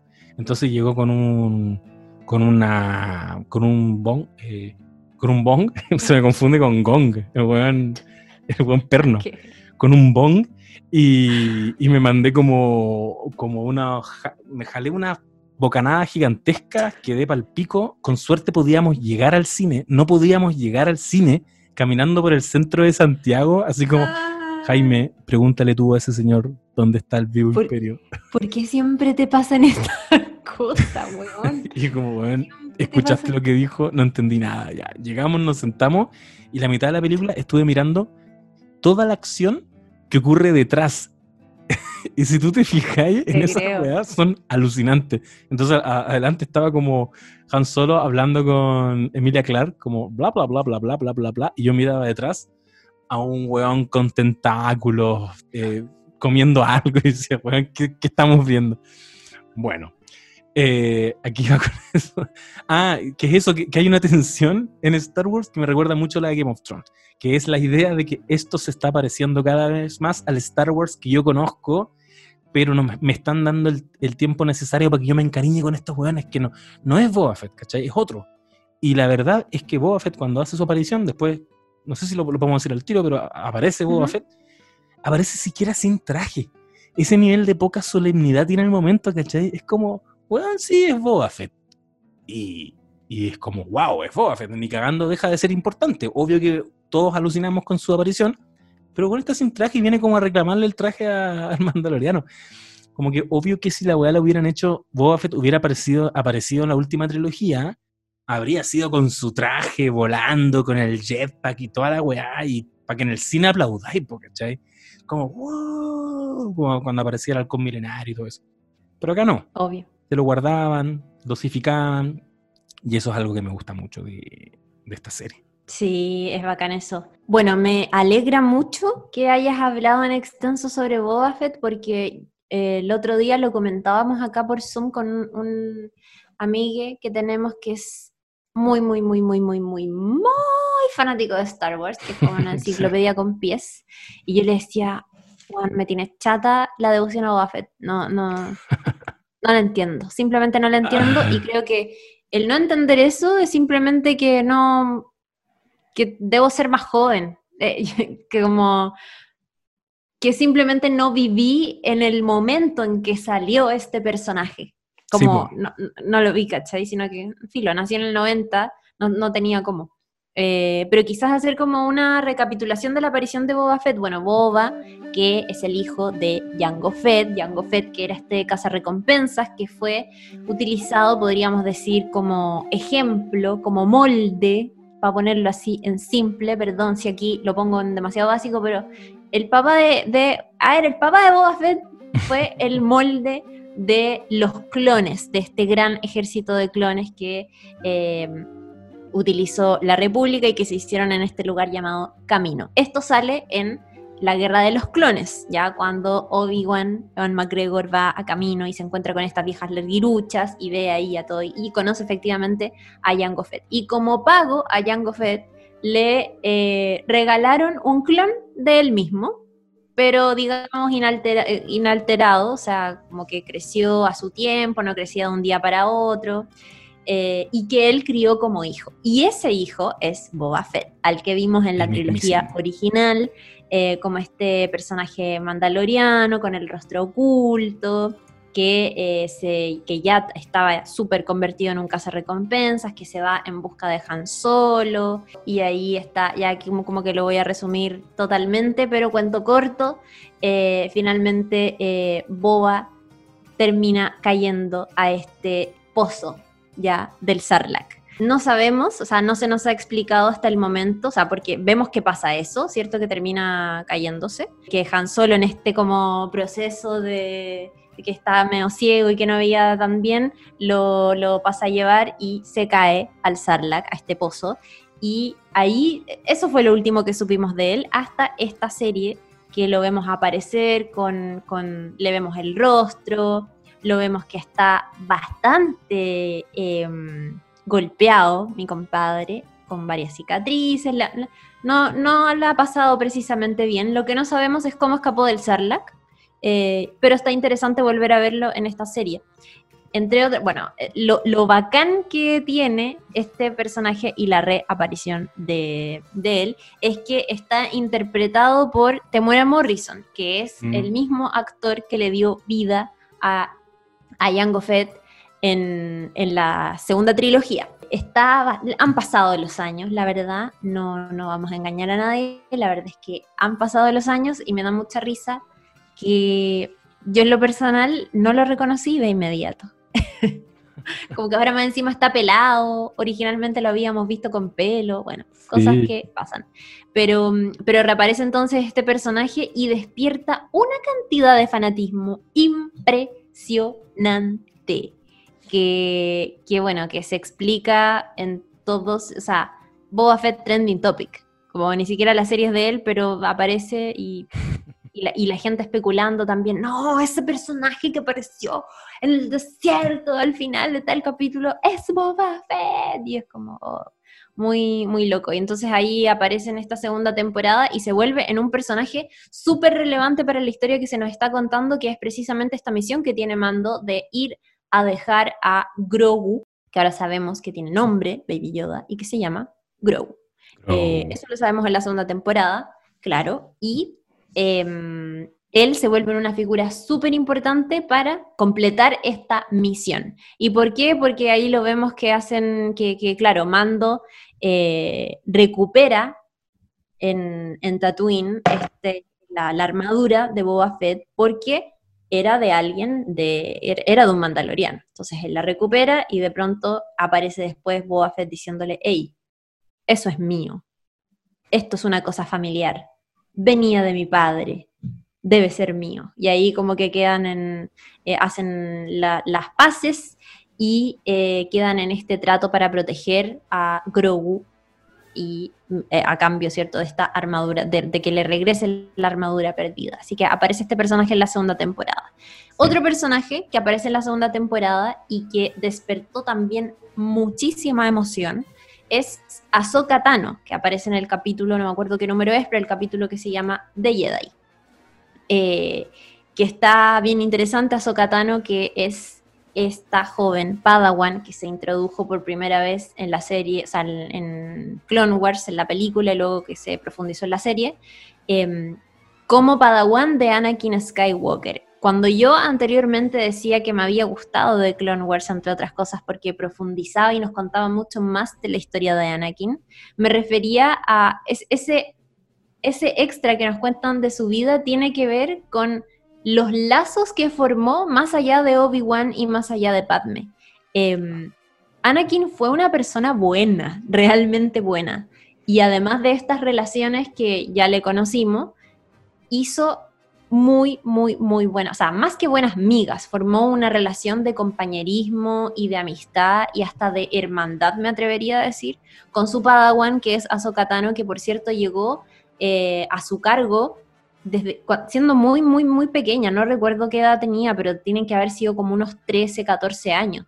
Em, y eh, lo que vemos también en esta segunda temporada de Mandalorian es que aparece por primera vez en su versión live action.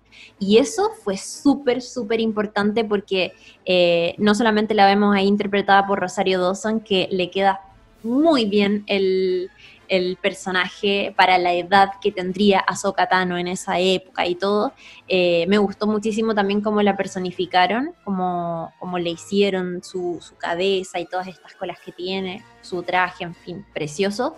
Em, pero también causó muchísima emoción por eso, porque es la primera vez que la veíamos en versión live action y Ahsoka Tano no es un, no es un personaje cualquiera. Ahsoka Tano es uno de los personajes más importantes de todas las temporadas de Clone Wars y que además eh, quizás no sale tanto en la serie Rebels, pero tiene, un, tiene apariciones que son fundamentales para la historia.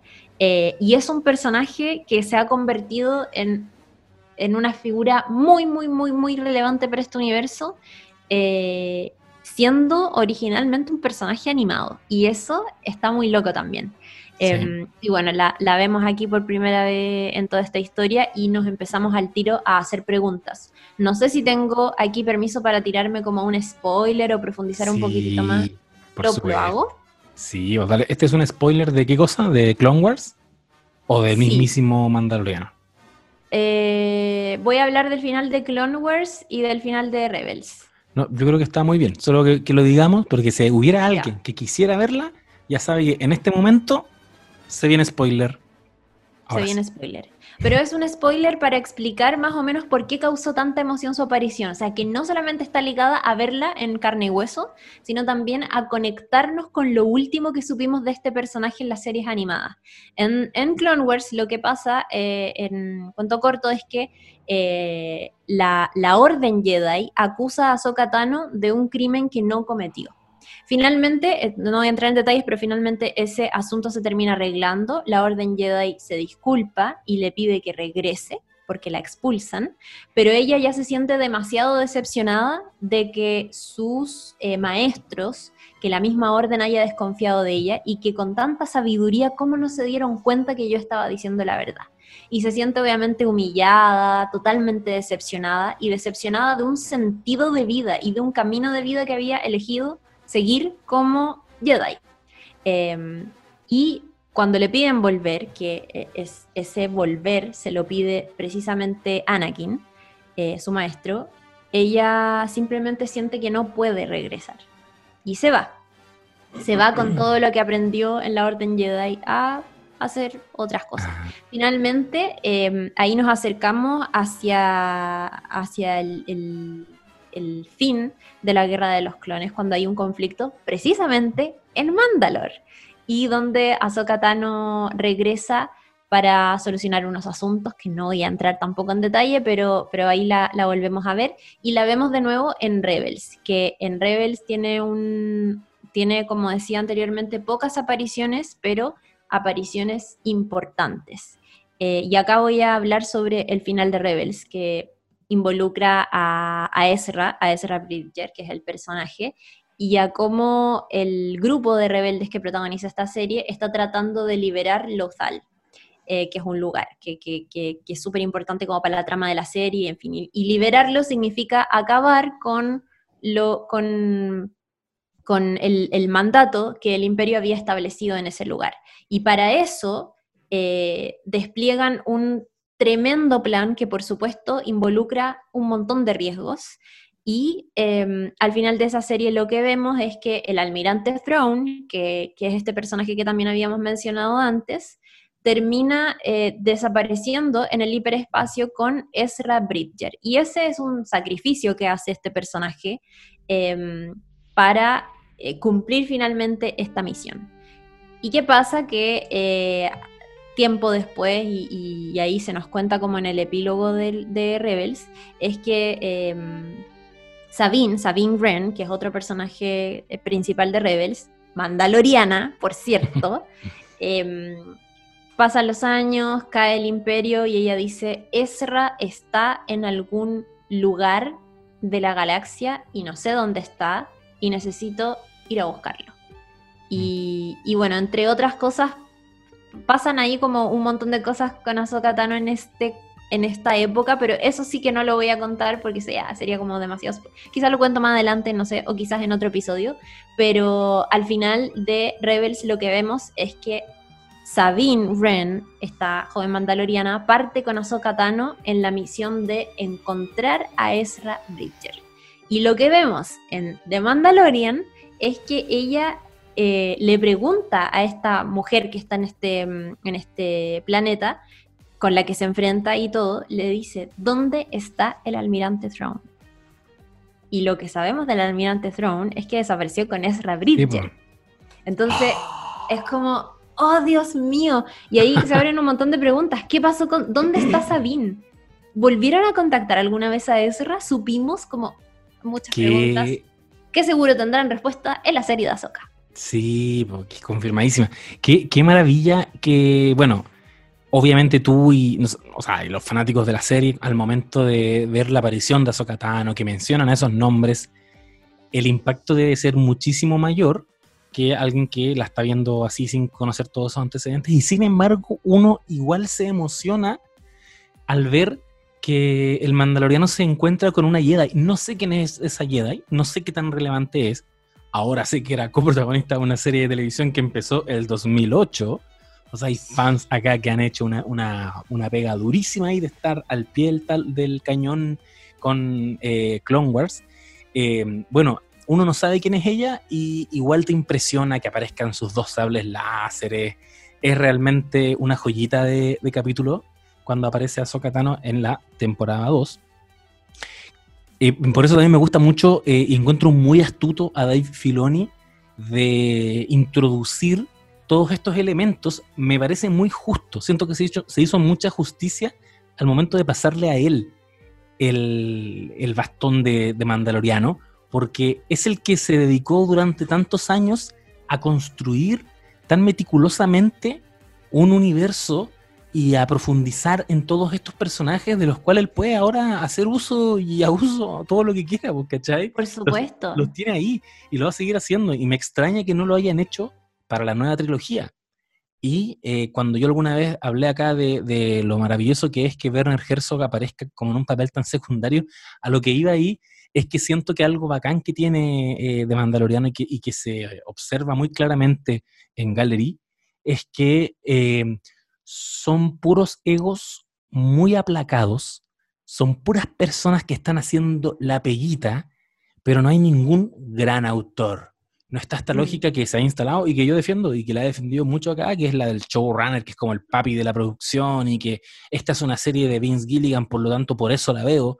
No, de Mandaloriano uno ahora sabe que Dave Filoni es un ñoñazo, pero uno no, no la ve porque es una serie de John Favreau o porque es una serie de Dave Filoni eh, ni siquiera la ves porque es de Pedro Pascal, si no le vaya a ver la cara a Pedro Pascal. casi que hay, algo poético en ocultarle el rostro al weón que es hoy día el actor más eh, cotizado y más buscado en Google, que es Pedro Pascal, le, ocultas la cara. Y, ese panel que habíamos mencionado de, de, directores que hay en las dos temporadas, tiene un par de estrellas. Tiene a Robert Rodríguez en la temporada 2 y Taika Waititi en la temporada 1, pero el resto es gente que, me genera una sensación de que están tan agradecidos de estar donde están, ¿cachai? Es que es como un bien mayor. Eso. Es que es como un bien mayor, es como. E, es como, no sé, weón.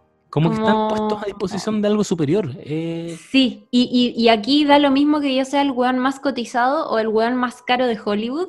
Star Wars es como un bien mayor. Por eso, por eso pasa claro que tenéis como este director eh, agarrando un personaje súper... ¿Cuánto aparece? ¿Cachai? Sí, pues. es súper loco, sí. De hecho, Mark Hamill hace la voz de el bartender en uno de los bares a los que entra el Mandaloriano. Entonces, yo siento que hay mucha poesía en todo eso. Es Bueno, Mark Hamill, Luke Skywalker, es la voz de este robot. Ese nivel de importancia le voy a dar, bueno, después ya vemos lo que pasa con Mark Hamill también, pero igual tiene, tiene esa cosa de, de, de Bielsa, ¿cachai? De voy a aplacar aquí todos los protagonismos individuales. Aquí no me sirven los, los goleadores, los Alexis Sánchez, que iban a trabajar todos por un bien común, ¿cachai? Y te, a ti, Pedro Pascal, que Pedro Pascal, Pedro Pascal, se me fue se me fue el apellido. Pedro Pascal, Pascal, sí. de, repente, pensé que era Pascual. Eh, Pedro Pascal o Pascual. Te, ¿Sabéis que te pongo un casco en la cara porque no, no te quiero tan, tan protagónico tampoco? vamos a escuchar solamente tu voz y todos. Versus, eh, y esta es la última vez que le hago un shade, la otra trilogía en que yo sentí que era todo lo contrario. Era como, bueno, vamos a ver el Star Wars de JJ Abrams que es alguien a quien yo, yo respeto mucho por, por Lost y Fringe y tantas cosas, pero igual, esta es como el momento JJ Abrams, y él terminaba su peguita y se lo pasaba a Ryan Johnson. Ahora este es el momento de Ryan Johnson, y no conectaban las dos películas. Yo siempre he dicho que para mí esa trilogía es como cuando uno hace un trabajo en la U, y tú decís, ya tú haces la introducción, tú haces el desarrollo, tú haces la conclusión y después el profesor lee esa weá y se nota tanto que nunca conversaron, que es como introducción de desarrollo. Me pasa esa, esa, weá con, la, con esa trilogía. Bueno, eh, John Favreau, para mí ahora ídolo, siento que hace esto y, y, de, de, ponerse al servicio de algo superior. Todos aquí somos unos fans, nadie va a ser protagonista de esta weá. Y Dave Filoni, astutamente, que venía tan calladito trabajando en las series animadas, tan piolita, haciendo una pega tan buena, ahora tiene la oportunidad de que todo el mundo vuelva a ver sus series, que fue lo que todos estábamos haciendo. ¿Cachai? Yo, partí de cabeza a ver las series porque quiero, quiero entender esas referencias que acabas de decir tú. Me quiero no, impactar con todo eso. Obvio, y como dije anteriormente, el, a ver, el que realmente expandió, y no, no, no, expandir no es la palabra, pero el que profundizó en el universo de Star Wars en lo visual fue Dave Filoni con las series animadas. O sea, en las series animadas veis con detalle a todos los planetas de la galaxia, ¿cachai? A, los seres que la habitan. Como que ahí conocí sus intenciones, sus personalidades, su, su relación con la República o su no relación con la República, si eran separatistas o no. Como que todo eso, la historia de un montón de planetas y de culturas, no la entregaron las películas, la entregó la serie de Clone Wars de Filoni, ¿cachai? Exacto. Y, probablemente esas cosas se van a, o sea, se les va a sacar mucho lustre a, a lo que venga ahora, ¿cachai? No es, a ver, no es, no es casualidad tampoco que esta serie se llame The Mandalorian y que la historia de Mandalore haya sido súper central en la serie de Clone Wars y tampoco es casual que en Rebels una de las protagonistas sea mandaloriana y que, y que su vida como rebelde en algún momento se haya cruzado con la, con la causa y con la situación que estaba viviendo Mandalore en ese entonces, cuando se estaban formando como las primeras em, bases de la Alianza Rebelde, ¿cachai? No es casualidad, o sea, todo eso lo contaron, o sea, lo contaron obviamente con un propósito, pero ese propósito ahora tiene todo el sentido del mundo con esta serie porque por fin tiene continuidad y por fin ahora se le está ligando a cosas que, están en el carne y hueso en el fondo, que es lo que mucha gente termina viendo más. Em, pero sí. Oye, no hemos hablado. Otra cosa que sucede en la segunda temporada es que Mando se saca su, su, su mascarilla, iba a decir, su máscara. Din Djarin, que no hemos dicho, se llama Din Djarin. No, no hemos dicho su nombre. Sí, parece que... me suena que lo dijiste, pero quizás no. Igual podemos decirlo se saca la máscara. Bueno, esto lo, vemos por primera vez, o sea, la máscara, ¿no? ¿Por qué dije máscara? Estoy hablando pésimo. El casco. ¿Por qué dije máscara? Se van a perdonar, no tiene ningún sentido. Estoy en modo COVID. Eh, al final de la primera temporada lo vemos, o sea, vemos a Pedro Pascal cuando está en esta situación complicada y un droide, un droide le tiene que prestar cierto ayuda. Eh, él se niega, se niega a sacar la máscara, no, Nadie, nadie, o sea, ningún humano me ha visto el rostro. Nadie me ve sin, sin casco, iba a decir máscara, no. Em, y ahí me parece que el droide le dice, pero yo no soy un humano. Ok. Ok, procedo a sacarme mi casco. Y ahí, le y ahí nosotros le vemos su rostro por primera vez. Maravilloso momento para ese final de temporada. Y ahora en la segunda temporada lo vimos sin su casco más veces.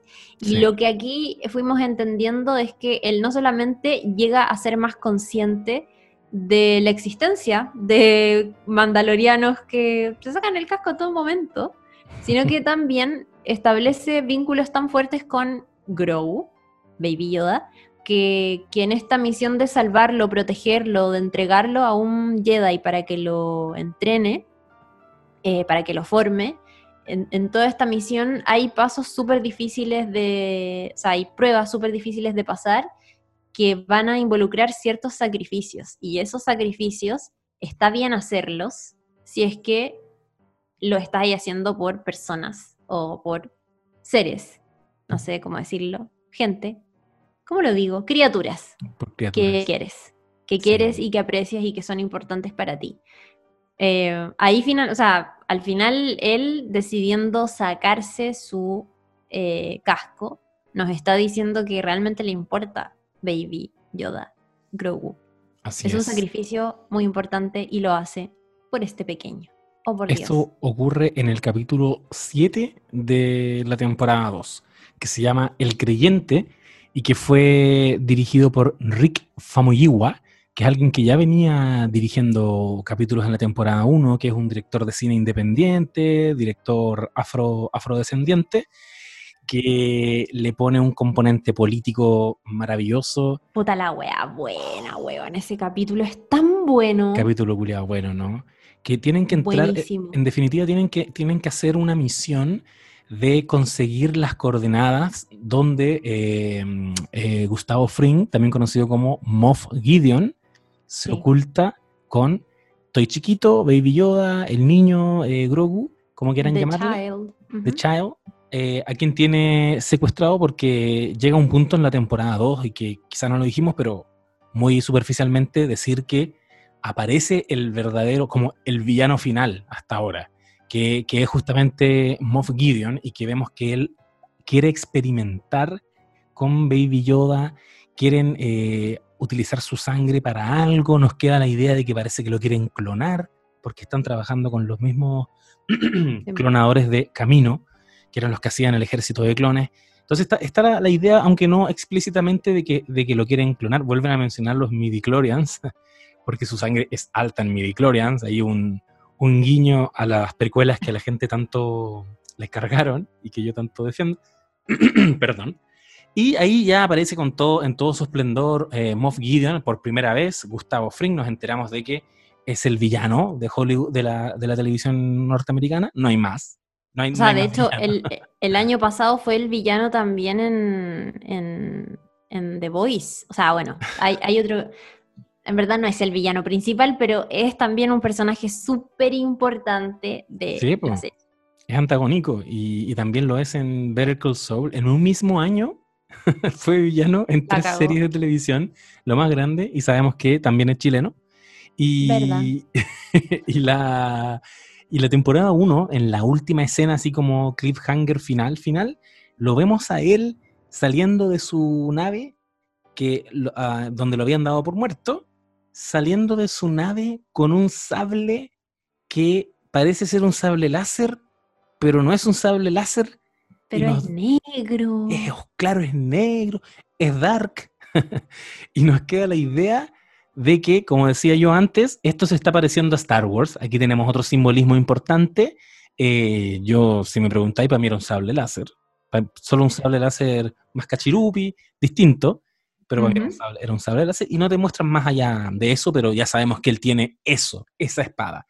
Y bueno, como decía la Chiri, para conectarnos con la temporada 2, en este capítulo eh, en el creyente, ellos tienen que partir a esta base de, que tiene la, este último bastión que queda todavía del, del, imperio, porque recordemos que recién pasaron cinco años desde el retorno del Jedi. O sea, en Chile estaríamos en el año 1995, plena transición. Eh, obviamente que todavía está Pinochet senador vitalicio, nada ha cambiado. Entonces, todavía está este, este fascismo recalcitrante que quieren restaurar el orden. Ese es un concepto que, utilizan mucho. La gente creyó que, quería libertad, lo que no sabían es que en verdad ellos querían orden. Ese es como, es como el lema.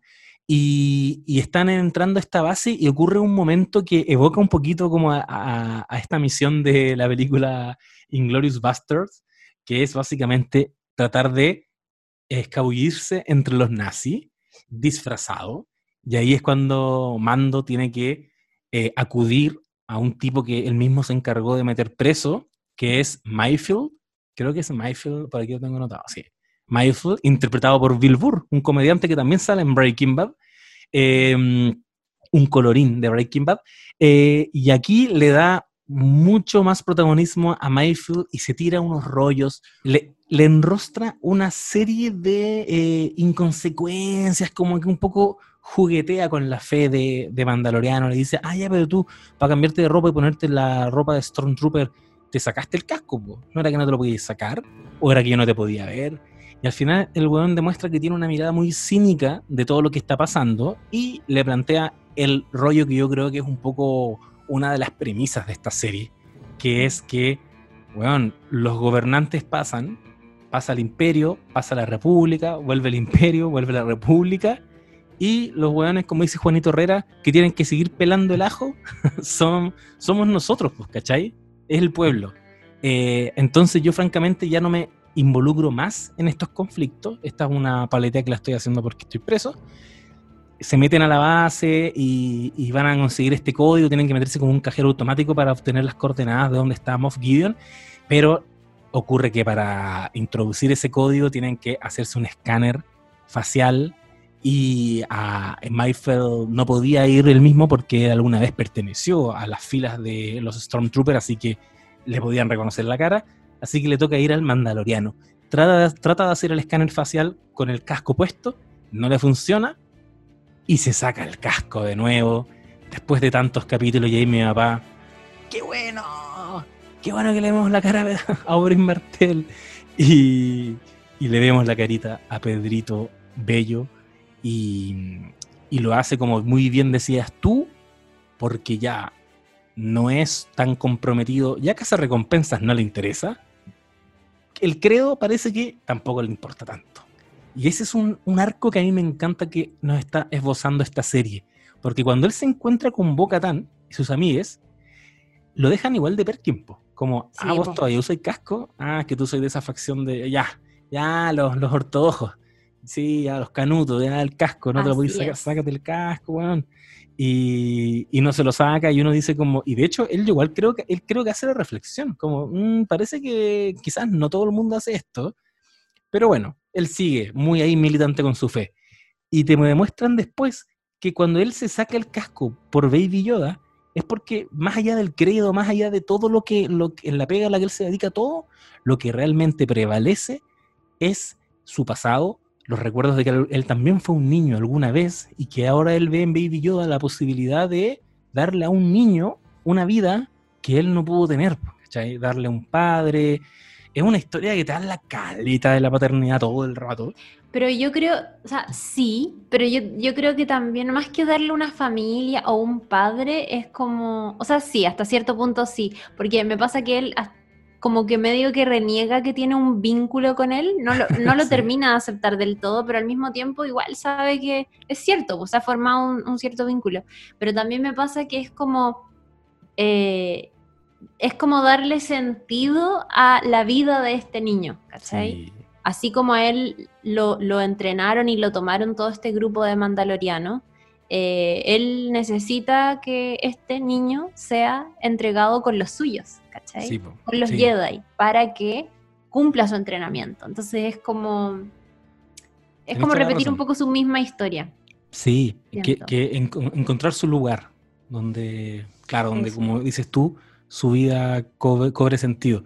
Y me gusta porque, porque aquí ya avanzando, bueno, para cerrar ese capítulo, lo, bacán y lo que decíamos con la Chiri, uno de los momentos más eh, gloriosos es cuando están sentados, porque hay un, no sé, una autoridad, un comandante por ahí que los, los invita a sentarse a la mesa porque piensa que son unos héroes de no sé qué batalla y están echando la talla y Mayfield no se controla esas ganas de mandarlo a la mierda y le empieza a esbozar que básicamente sí, pues ustedes todo bien, son triunfos nomás, pero y toda la gente que ha muerto y todos los, los troopers que mueren también a diario, ¿a quién le importan? ¿A alguien le importan realmente? Está ahí tratando de, de, contenerse, le tira un par de palos y en algún minuto no se aguanta y le dispara, conche tu madre. Le dispara en pleno casino, en pleno comedor. Bueno. Y, como que mira al mandaloriano y el mandaloriano le dice como, ¿qué hiciste? Y el otro con cara de no me, no me aguanté. Y se ponen a disparar y obviamente que salen airosos de la situación. Afuera los estaban, eh, los estaban ayudando eh, Cara Dune, entiendo, y por ahí también andaba eh, Boba Fett. Ah, también. ¿Y cómo, ¿cómo se llama? Recién dijiste. Fennec. Fennec Chan. Y Fennec Chan. Bueno, salvados obviamente por las mujeres en la situación, el aliade y se van, y se van en la nave de, de Boba Fett. Y, lo que vemos para ya avanzar al capítulo final de la temporada 2 es que eh, ya tienen las coordenadas para ir a rescatar a, Baby Yoda o Grogu, como sabemos que se llama ahora, pero van a buscar más ayuda y acuden a Bocatán y su amiga, no recuerdo el nombre de ella, eh, se llama Kosha Reeves. Sí, Cocha, Cocha Reeves, em, interpretado por Sacha Banks, y, y, otro más, otro mandaloriano más que anda ahí en el, en el grupo. Y Boca Tan tenía, y ya lo habían dicho en otro capítulo, tenía también intereses creados con eh, Moff Gideon porque sabía que él tenía este sable que dijimos, este sable extraño. Entonces le dice, ya perfecto, te ayudo porque yo también tengo que recuperar algo que me pertenece. Nunca te dicen qué es exactamente, me imagino que todos los fans de Clone Wars ya sabían lo que eran y estaban ahí como, es el sable. Yo no sabía lo que era, era como algo que le pertenece. Bueno, lo importante es que lo va a ayudar. Llegan a la nave de Moff Gideon y Moff Gideon los está esperando con contingente de eh, su nuevo brazo armado, que son como unos troopers negros androides, que son unas weas así brutales. Los Dark Troopers. Los Dark Troopers, con Qué miedo. Y al tiro te dicen que este weón que es, que eso es algo que yo también te dije cuando terminé de ver esto y te mandé un audio de WhatsApp, te hablaba de, de que me gusta cómo van cotejando las fuerzas, porque yo he visto todo el tiempo al mandaloriano, al Amando, ser un weón seco, crack. Un weón que se pitea a todo el mundo. Básicamente no hay nadie que pueda penetrar el Beskar. El weón es súper ágil, es súper poderoso, buena puntería. Vuela. Vuela, es bacán. Pero igual en mi, en mi cabeza está la idea de que un Jedi es más brígido. Y eso lo pudimos observar en el capítulo en que se encuentra con Ahsoka. ¿Cachai? Que igual es básicamente Batman versus Superman. Puedes tener todos tus gadgets y toda tu tecnología, pero esta buena tiene la fuerza. Así que, amigo, nada que hacer ahí. Entonces, como y eso que, que Ahsoka no es Jedi. ¿Verdad? Comillas. Porque fue expulsada. Y, y cuando llegáis a este momento y el weón logra eh, enfrentarse a un solo Dark, Dark Trooper, ¿no? ¿Es el nombre? Eh, en lugar de enfrentarse a todos juntos, el Dark Trooper lo hace pico. Corneta. Pero lo hace corneta. Y había muchos más de esos ahí. Y era como, weón, cagaron. O sea, pobrecito Mando, no tenéis nada que hacer aquí. Cagaron, ni con toda tu ayuda de todos tus mandalorianas, no tenéis nada que hacer. Pero hacen la clásica que ya la habían hecho antes, que es como abrir una escotilla y lanzarlos al, al, espacio, y es como bacán. Se deshacen de ello, el mandaloriano parte a la celda donde tienen a, a Grogu, y en la celda se encuentra con eh, a Gustavo Fring, Moff Gideon. se encuentra con Moff Gideon y Moff Gideon básicamente le da a entender que, bueno, ya usé a, a Baby Yoda, quédatelo eh, ojo que una de tus amigas quiere esto que tengo yo, este sable, y eso no se lo voy a dar. Y le dicen, no, no, tranqui, quédatelo, a mí no me interesa. Y en eso el buen, eh, eh, Mando va a agarrar a, Grogu y obviamente Gideon lo traiciona, lo va a atacar, empiezan a, a combatir. Qué tontera eso, era obvio que lo iba a traicionar. Sí, ¿qué onda Pedrito Pascal? ¿Qué pasó ahí? ¿De nuevo? No sé. ¿De nuevo? Es súper raro porque él tan experto, casa recom... No sé... Mm, No, yo creo que es como más entregado de que filo lo que pase, tengo que saber agarrar a este cabro chico, como sí. sea. Aparte que Oberyn Martel también le dio la espalda a la montaña. Así que es un error oh, recurrente. Oh, mm. heavy, amigo. Le dio, le dio la espalda de nuevo ahora a Gideon. Y Gideon eh, lo ataca con su espada. Y él tiene el sable de Beskar que le habían dado en el, en el capítulo en que conoce a. con la espada. y, y se enfrentan en una cuestión muy interesante porque es como una especie de combate de sables láser, pero no son sables láser, ninguno de los dos. Están en eso y bueno, gana el combate eh, nuestro mando, se lleva a Gideon, van con Grogu en una mano, todo bien, llegan a la base y eh, estos culeados, los Dark Troopers, no habían sido eliminados al irse al espacio, sino que venían volando de vuelta, cual ejército de Iron Mans y se meten en la nave y uno como ya sabe, ya sabe el poder que tienen, cacha que están hasta la corneta y ahí obviamente Gideon súper contento como jaja, cagaron. Antes de eso le da a entender algo, que aquí tú lo vas a poder explicar un poquito mejor, pero les dice, bueno, ahí está el sable, eh, Mandaloriano como que no, no lo quiere, se lo pasa a Boca y le dice, no, es que no te lo puedo decir. ¿Por qué?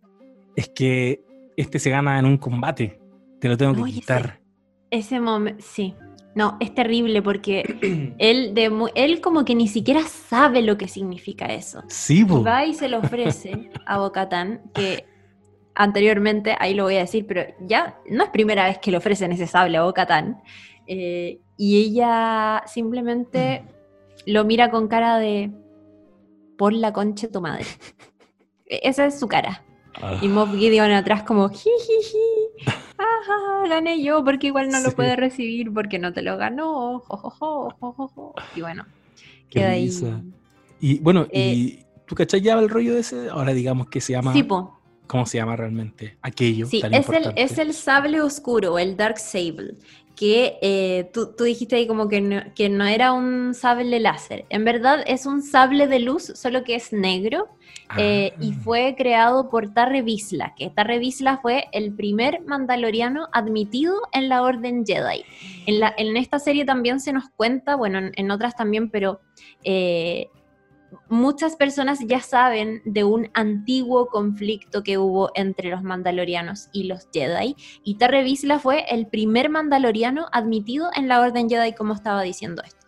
¿Qué pasa? Que una vez que él eh, se muere, esta arma se mantuvo en el templo Jedi de Coruscant eh, y eh, ¿qué pasa? Que pasa, o sea, avanza el tiempo, en fin, y los miembros de la casa Visla, que anteriormente ya les había dicho que las casas, los clanes en, para Mandalor son como súper importantes por legado y por tradición, ¿qué pasa? Que sus descendientes básicamente van al templo Jedi y roban este sable de luz.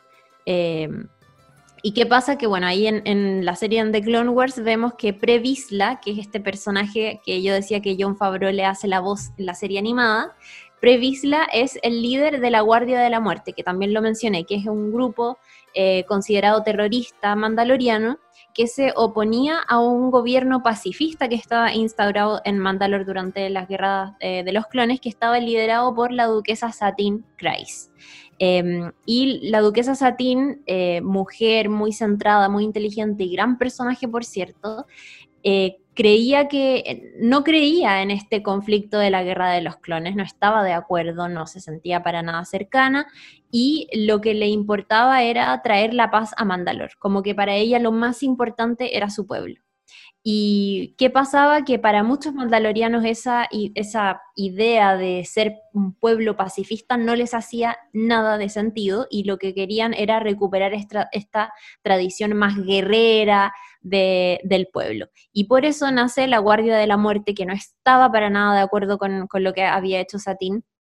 En, en y eh, ellos intentan, hacen como varios intentos por eh, controlar y tomar como el control para gobernar básicamente Mandalore, pero eh, ahí pasan un montón de cosas hasta que hacen las paces, hacen como una especie de alianza con Darth Maul, que aparece, spoiler, perdón si lo dije, pero spoiler, reaparece en la serie animada.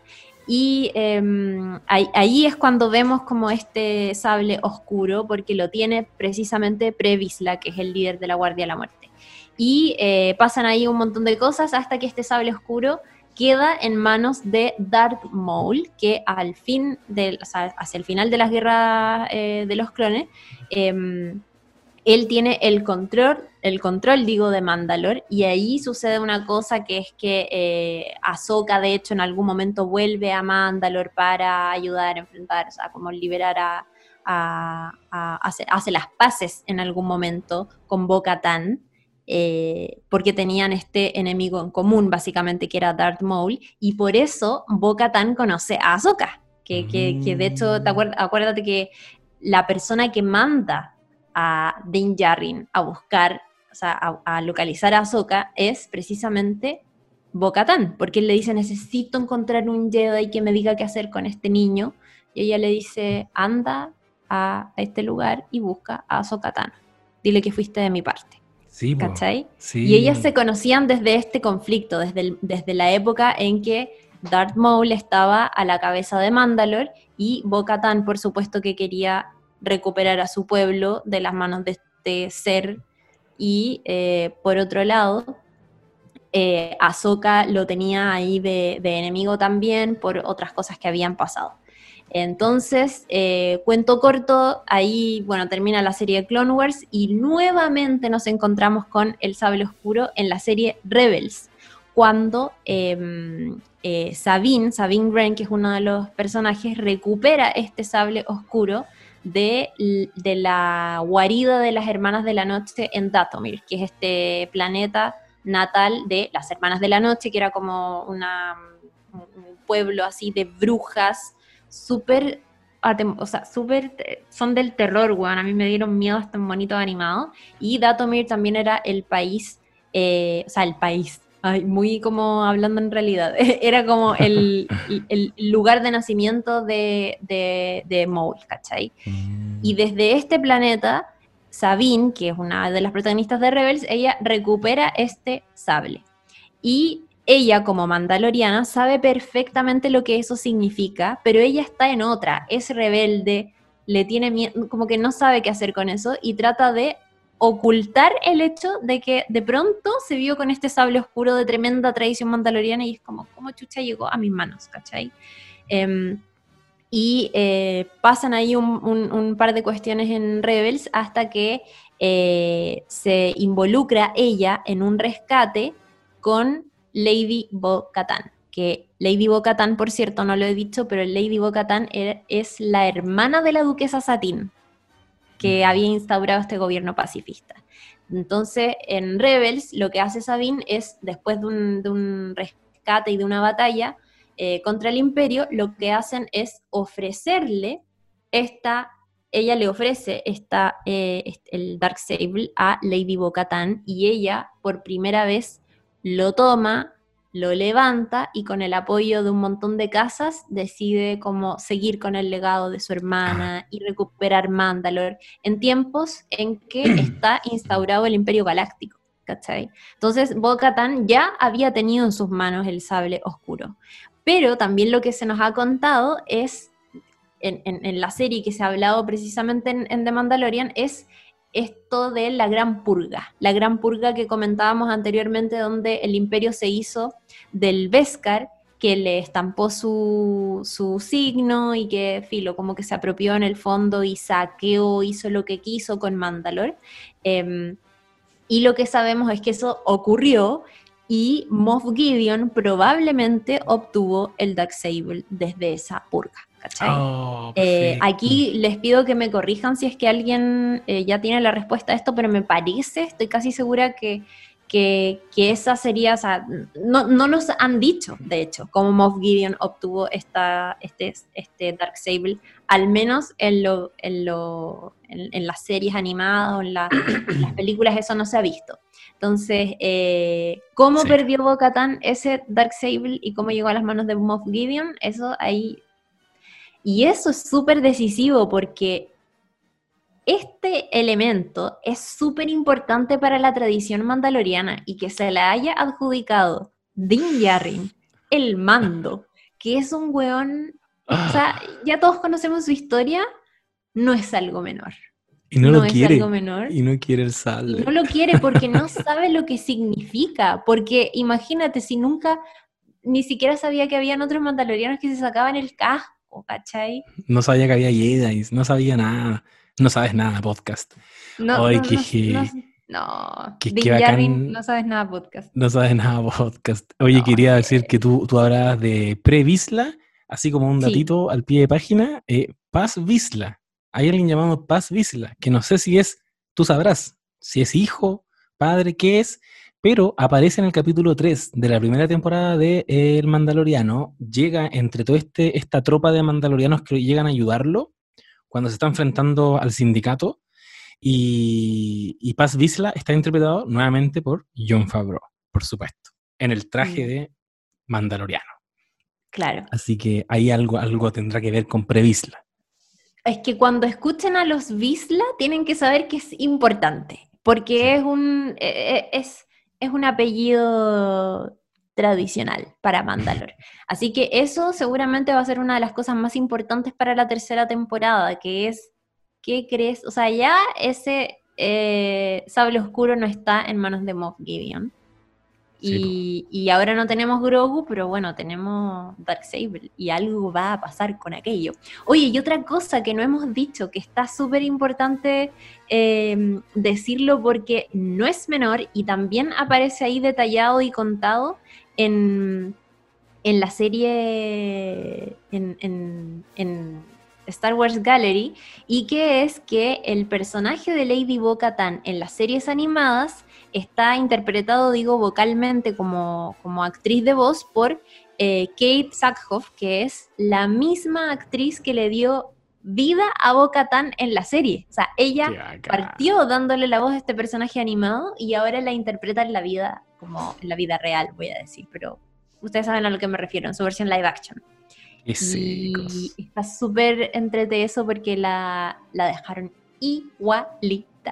Sí, me, encanta ese, ese respeto ñoño a todos esos personajes. El mismo hecho de que Jango Fett del El ataque de los clones ahora sea Boba Fett, que no es un actor hasta donde yo sé tan connotado, sin embargo, va a ser el protagonista del el libro de Boba Fett, ¿cachai? Ni más ni menos. ¿Por qué? Porque en algún minuto estuviste en el ataque de los clones y fuiste Jango Fett. Y quería decir, ah, ¿cachai que paramos justito antes de lanzarnos al momento Sí. clímax de todo? Pero antes de, antes de ir para allá, eh, estamos ahí como en el abismo.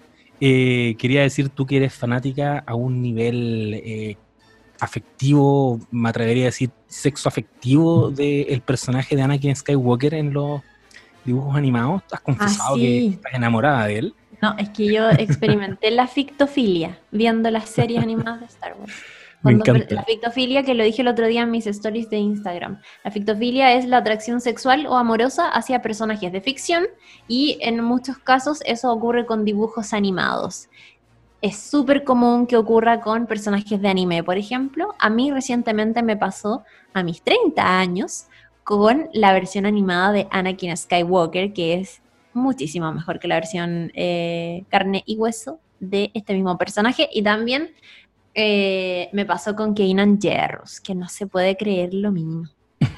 Lo amo. Y un dibujo también. Sí, pero no lo digas así de despectivo. No, no, efecto Eh, ah, es un dibujo también es. No, no, es un asunto que afecta a mucha gente en todo el planeta. Y, y yo pasé por eso, yo creo que con este personaje de Atla- Atlantis. No sé si viste Atlantis de Disney. Una película muy Sí, po. menospreciada. Bueno, había eh, la chiquilla de pelo blanco, uff, alta fictofilia. Te quería decir que el actor que le hace la voz a Anakin en Clone Wars, en la versión en inglés, se llama Matt Lanter y que aparece fugazmente en The Mandalorian. Para que lo revises ¡Qué maravilla! le veas la y- cara a tu Anakin. Hace de Davan, que es un pequeño cameo en el episodio 6. Hace un soldado de la Nueva República en esta prisión, que es una nave espacial. Se, se Ah, enfrentan a un soldadito sí, bien sí, sí. Era Davan, o Matt Lanter, o Anakin. Mi- en el ataque de los clones. No tenía idea.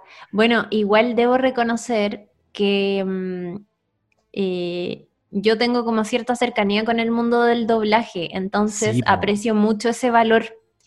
Y, mm, y debo reconocer que algunos, o sea, como que vi bastantes capítulos de las series animadas dobladas.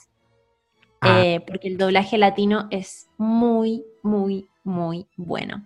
Y la verdad es que acá hay gente que podría decir, ay no, nada que ver, las cosas se ven en idioma original.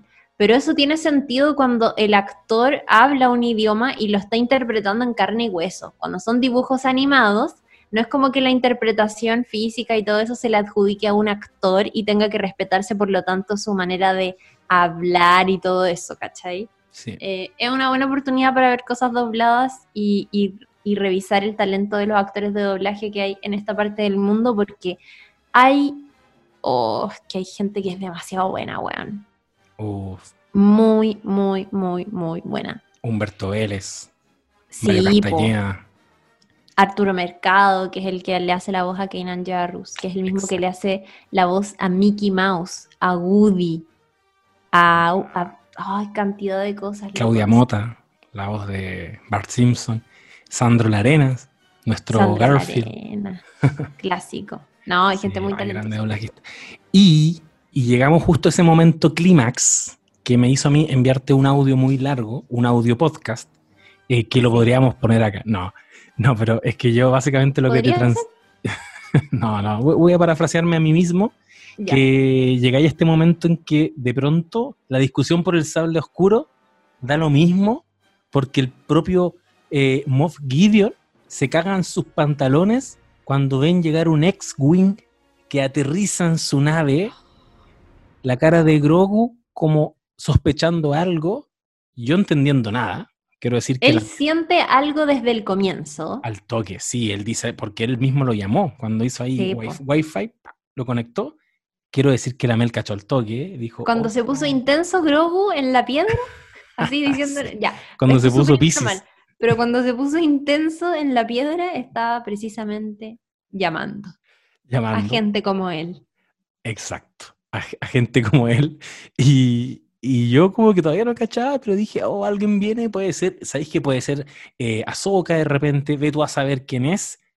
Y se baja efectivamente un Jedi y se recupera una energía que muy bien la representaron en la película Rogue One, que no puede ser que no, no la hayamos mencionado siquiera esa película, en una escena final en que da una cátedra de lo que representa realmente Darth Vader cuando están ahí pasándose los planos de la estrella de la muerte y están como corriendo en esa carrera vertiginosa en que tú ya sabes que los protagonistas dieron su vida por esos planos, así que más vale que esos planos lleguen a manos de Leia y están en eso y de pronto un weón queda encerrado con Darth Vader en una habitación oscura y solo aparece el sable, láser- el sable rojo y solo eso te da tanto miedo y se vuelve a constituir como el villano clásico del cine que es, weá, que Kylo Ren jamás logró alcanzar y te dice y te da esa sensación culiada de, viste todo el rato personajes que hablaban de la, de la fuerza como algo tan mitológico. De hecho, había uno que derechamente creía en la fuerza. Los otros le decían, bueno, esa no existe. Y aparece Darth Vader al final con el sable. Bueno, esa weá siento que se vuelve a representar cuando este personaje enigmático al final de Mandalorian, de la temporada 2, eh, saca su sable y se empieza a pitear así como si fuera nada, como si fueran unos palitroques a todos los Dark Troopers que, puta, uno había hecho bolsa a Pedrito Pascal. Y este bueno ahí, pa, pa, pa, pa, caminando como si nada, piteándoselos a todos. Grogu mirando eso por la pantalla, conche tu madre. Gideon cagado de miedo. No. Y de pronto llega, Oh, lle- llega a la weón. sala de mando. De mando. Es que yo estoy reviviendo. Yo estoy Es que es palpico. Es que es palpico. ¿Sabéis qué? Gracias por ese fanservice. Como que Sí. to- todavía no he podido abstraerme para criticarlo. Sí, hubo cosas que, bueno, pero ahí las vamos a decir. A ver, Sigue contando. vamos, vamos a llegar ahí porque yo creo que esta es una clase de fanservice, es como una cátedra.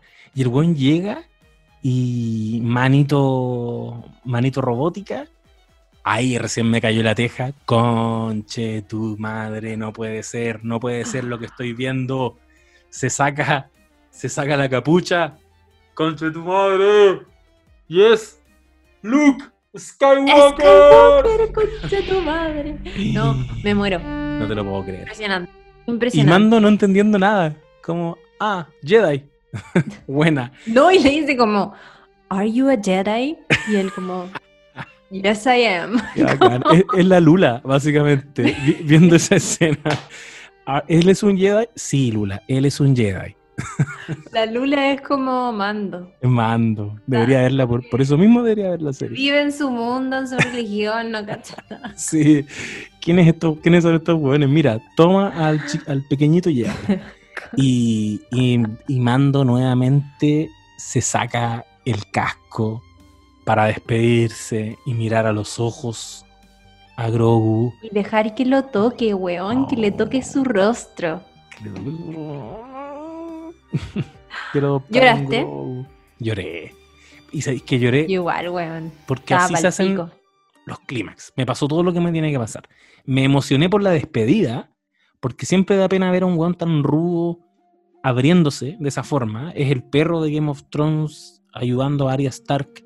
Es eh, un, arquetipo clásico, pues es León, el profesional, con Natalie Portman. Es ese weón duro, duro que se ha tenido que endurecer en la vida por weas que le han pasado y de pronto un niñito lo hace abrirse y esa weá da mucha pena porque ahora tiene que entregarlo y él estaba abrazando la paternidad. O sea, él estaba así como, sí, hay que entregarlo a los Jedi, pero ya era su, ya era su hijo. Y se lo tiene que pasar a otro padre y porque se resuelve todo. Si la historia de esta temporada era, la, era entregarle Baby Yoda a los Jedi. Y al mismo tiempo tienes una segunda trama que aparece después, un conflicto que aparece eh, en, segundo término, que es recuperar a Baby Yoda, porque se lo raptaron. Y en un mismo momento tienen a Baby Yoda, le revelan a, Mandaloriano que ahora tiene un sable con una tradición legendaria, mítica de los Mandalorianos en su mano, y al mismo tiempo tiene que entregar, eh, tiene que entregar a Baby Yoda, y al mismo tiempo aparece Luke Skywalker que es el Jedi que se lo va a llevar. Eso es como. Oh, pero aplaudí. Y aparece harto. Y como que la, la. Ay, no sé, y la imagen de cuando están como en el ascensor, le voy a decir ascensor, sepan perdonar si no es la palabra correcta, pero yo acá simplifico. Te, llegaron a funar por eso, me daría mucha risa. Perdón, Claudia, no es un ascensor, es un elevador intergaláctico de la sección 3. la gente que están ofendida, ya, pero el ascensor el ascensor. Cuando los vemos en el ascensor partiendo, eh, es una postal muy bonita también. Pero mm, lo que más, o sea, también me dio mucha ternura que, claro, Grogu siente desde el comienzo que esa cosa que viene en el X-Wing es un Jedi. O sea, eso lo sabemos desde el comienzo. Y encima cuando lo está viendo por las cámaras y toca la pantallita, uy, con su manito. Qué El corazón. Yo debo decir que lloré, me saqué una foto llorando y la compartí en stories porque tenía muchas ganas de comentar esto. Y voy a contar otra cosa. Cuando yo estaba viendo este capítulo, em, por suerte no me spoileé. E, esa weá era súper spoileable y menos mal que no me ocurrió. Lo vi el día que salió, pero como a las 5 de la tarde, no estaba en Santiago, estaba en la casa de mis papás, había ido a Talca. Y mm, justo mi, viejo venía llegando de la pega eh, y mi papá es súper sapo, entonces llegó a ponerse al lado mío y a como saber lo que estaba viendo. Y mi papá fanático de Star Wars. Eh, y mi papá cacha que no ha visto de, Mandalorian. No ha visto nada. O sea, mm. no, no, no ha visto. Ha visto la, obvia todas las películas y eso sí. Em, fuimos al cine y toda la cosa juntos le gusta, ¿cachai? Cacha la weá, se sabe los nombres, sabe. Em, pero no ha visto The Mandalorian y llegó ahí al lado mío y yo pensé en algún momento como, ya, Filo, le voy a poner pausa, pero estaba tan en el clímax, weón, que simplemente no pude y dije ya, Filo, onda, si ve esta weá y se spoilea de algo, cagó, como que no, no, no, no lo voy a poder... Además que a mi papá no le importan tanto los spoilers, es bacán eso. Y, vio la weá y estaba flipando. Y al mismo tiempo no entendía nada. Y decía como, uy, bro, el, look. ¿Y, qué, ¿Y cuándo es esto? Porque no está tan viejo, porque nosotros lo vimos viejo en las películas. Y yo como, ay, papá, espérame tantito, que es como, necesito terminar de ver esta weá. Claro, no, muy, muy bacán. Qué bueno que no me spoileé, me gustó muchísimo eso. Sí se me hizo un poco raro y aquí voy a entrar ya como en una pequeña crítica, que en verdad me siento súper de mierda criticando esta weá, pero filo, que a mí se me hace muy raro cuando, cuando ocupan este efecto especial de reconstruir una cara, rejuvenecer ah. una cara, en fin. Obviamente que hay, hay algunas cosas muy bien logradas como... Eh, hay cosas bien logradas, ¿cachai? Como lo que hicieron con, la princesa Leia en Rogue que igual está bien, es un poco tieso, que me pasa eso, que lo encuentro un poco tieso, pero cumple, cumple, ¿cachai? Eh, y sí, fíjate que me pasó que el rejuvenecimiento a Mark Hamill eh, se me hizo en un momento como un poco robótico, pero, ah. pero de todas maneras muy, muy disfrutable. que por eso mismo sale, sale muy poquito igual. Sí, sí, y eso fue inteligente, la verdad. Eh, y ahí, claro, hubo el, actor que, hizo como, eh, el que puso el cuerpo en el fondo fue Max eh, Lloyd Jones, que, también es, como reparecido. Había mucha especulación sobre si iba a ser Sebastian Stan, que es el que hace el personaje del Soldado de Invierno en, en el universo cinematográfico de Marvel. Que tú caché que muchas veces se anuncia que viene un personaje o que puede aparecer un personaje introducido en las series animadas o en alguna novela, en fin, y la gente empieza al tiro a especular sobre qué actor lo va a interpretar. Y pasó con Ahsoka, que había también como mucho, y qué pasa que la gente es tan fanática que hace ediciones en Photoshop con la cara de los actores personificados como el personaje. Es muy interesante. Y habían un par de fotos muy buenas dando vueltas sobre con, con Sebastián Stan como Luke Skywalker, eh, más o menos en esta edad, como en esta época. Y fíjate que cumplía bastante, pero bueno, finalmente no, no, no, fue, no fue él, ¿cachai? Ahora hay mucha gente especulando sobre quién va a ser el almirante Throne, por ejemplo. Hay gente que está haciendo como Photoshop de Michael Fassbender como el almirante Dragón, que le quedaría bastante bien, por cierto. Me encantaría verlo en este universo. Qué bacán. Eh, yo creo que mi, tesis es que esto va a ser todo lo que vamos a ver de Luke Skywalker. Eh, es un gran final, no solo de temporada, para mí habría sido un gran final de la serie, pero obviamente que quiero seguir viendo esta serie, entonces filo con que no lo sea.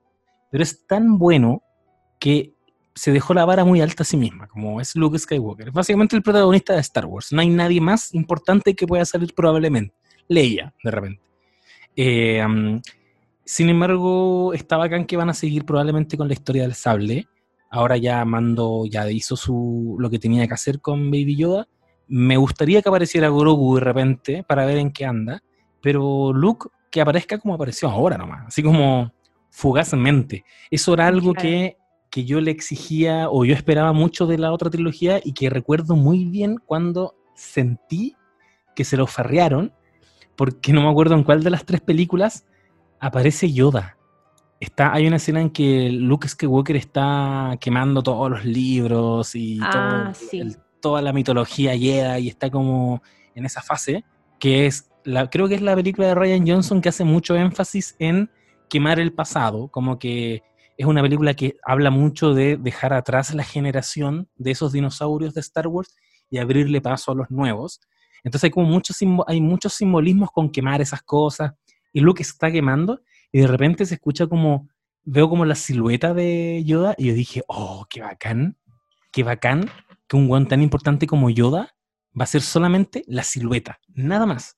Obvio que nada más, no, no podéis mostrar más Yoda y de repente como que la cámara lo muestra un poquito más de frente y de repente ya la cámara está derechamente en un primer plano y está sentado con Luke Skywalker conversando y es como, no, weón, un poco más de respeto con este personaje, ¿cachai? Oye, ahora que dijiste eso, quiero decir que eh, me encanta Rebels, pero no me gusta la animación de Rebels al punto en que me perturba demasiado Yoda en ese tipo de animación, que parece como, eh, como Yoda, hermanito, llame para la casa, así mal. como que esa weá perfectamente podría ser un meme, ¿sabéis que es? Oh. Es terrible, es terrible, weón. Mira, oh, qué mal. ¿Lo, buscaste? Sí. Weón es pésimo. Oye, pero si no es Yoda. Es súper hermanito, llame para la casa, es cuático. bueno, pero igual. El de Clone Wars está bien. Sí, el de Clone Wars es, muy es full el papá de Baby Yoda. Pero este hermanito llame para la casa la cagó. Es terrible. Bueno, oye, con eso estábamos un poco respondiendo a la pregunta que nos había hecho por Instagram y acá nos podemos pasar a las preguntas del público. que Ignacia Floriada nos preguntaba si es que nos había gustado que apareciera Luca al final, como eh, colgándose un poco de este debate de qué viene después de ese final de temporada, ¿cachai? ¿Qué es lo que se nos va a contar? ¿Volverá Grogu? No lo sabemos. Yo creo que eventualmente se van a volver a encontrar. Eso espero. Me encantaría volver a verlo, por supuesto. Hay gente que piensa que con esto decae la serie. Yo creo que no necesariamente. Eh, por algo ya se nos, venía, se nos venía plantando la semillita de este Dark Sable hace varios capítulos y ahora al final de la temporada entendemos, entendimos que es como muy, muy así importante. Eh, eh, Little Person nos, pide que especulemos sobre el futuro de Ahsoka en la serie.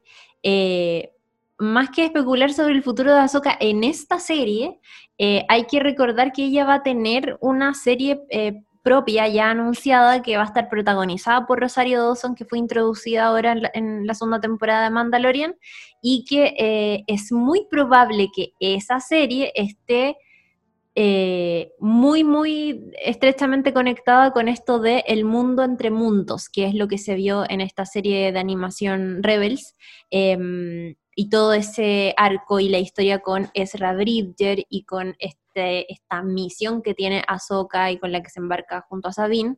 Em, para, para, buscar a Ezra y para encontrar, obviamente, al almirante Thrawn. De hecho, las gráficas que hay de la serie de Ahsoka es, es como dice Ahsoka y el fondo tiene como toda esta lógica de que ya vimos en el mundo entre mundos, que sabemos que tiene portales y que nos conecta con otros momentos. Eh, viajes en el tiempo, ¿acaso? En cierta medida. Así que vean Rebels quienes no la han visto.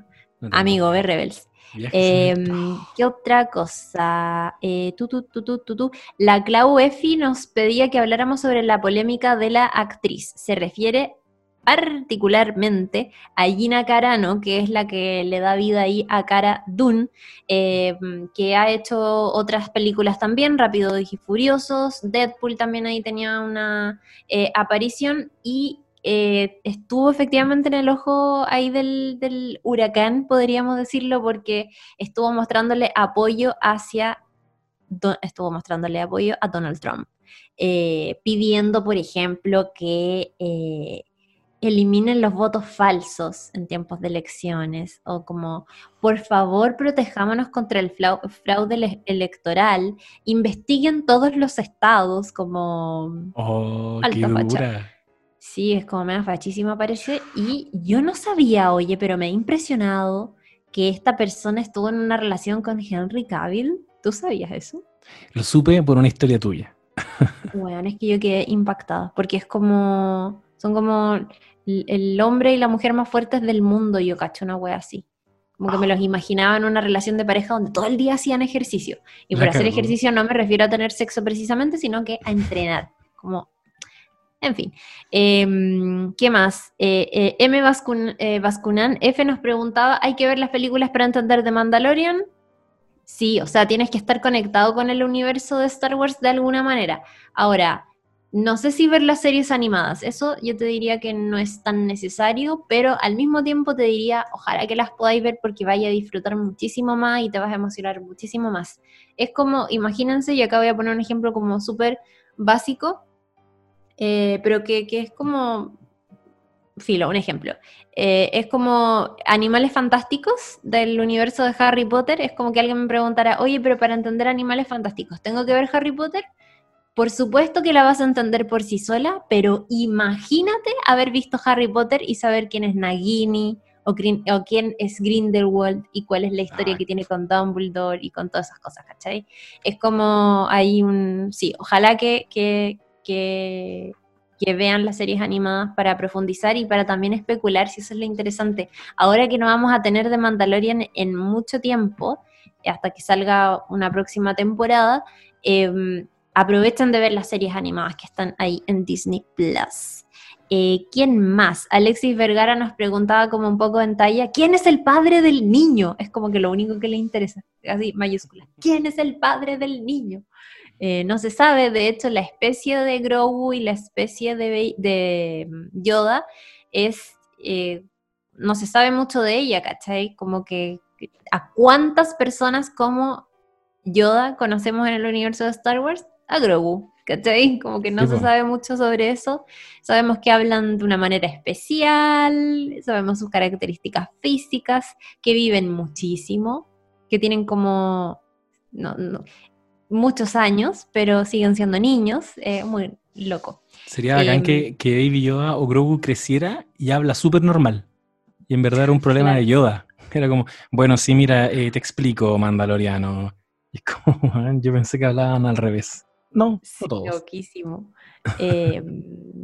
¿Quién más? ¿Quién más? ¿Quién más? ¿Quién más? Alguien nos preguntaba, eh, la Cata Coliwinka nos preguntaba, ¿Anakin habrá intentado matar a Grogu? Yo creo que ahí se confundió y nos quiso preguntar si es que Kylo Ren eh, habría matado a Grogu, por lo que sabemos que pasa, que Kylo Ren y todo este asunto en el, en el, en el lugar donde Luke entrenaba a, estos eh, chiques que, tenían el don de la fuerza y que vemos ahí en las, en las películas de la última trilogía y que vemos que arrasan no solamente con el templo donde se les enseñaba, sino que también mueren un montón de eh, aprendices. Ojo, eh, sabemos que Ah, perdón, es que a propósito de eso, eh, Kata podría perfectamente estar refiriéndose a Anakin porque por la edad de, Grogu y por lo que se ha demorado en, envejecer, es súper posible que haya estado vivo en el templo Jedi cuando Anakin,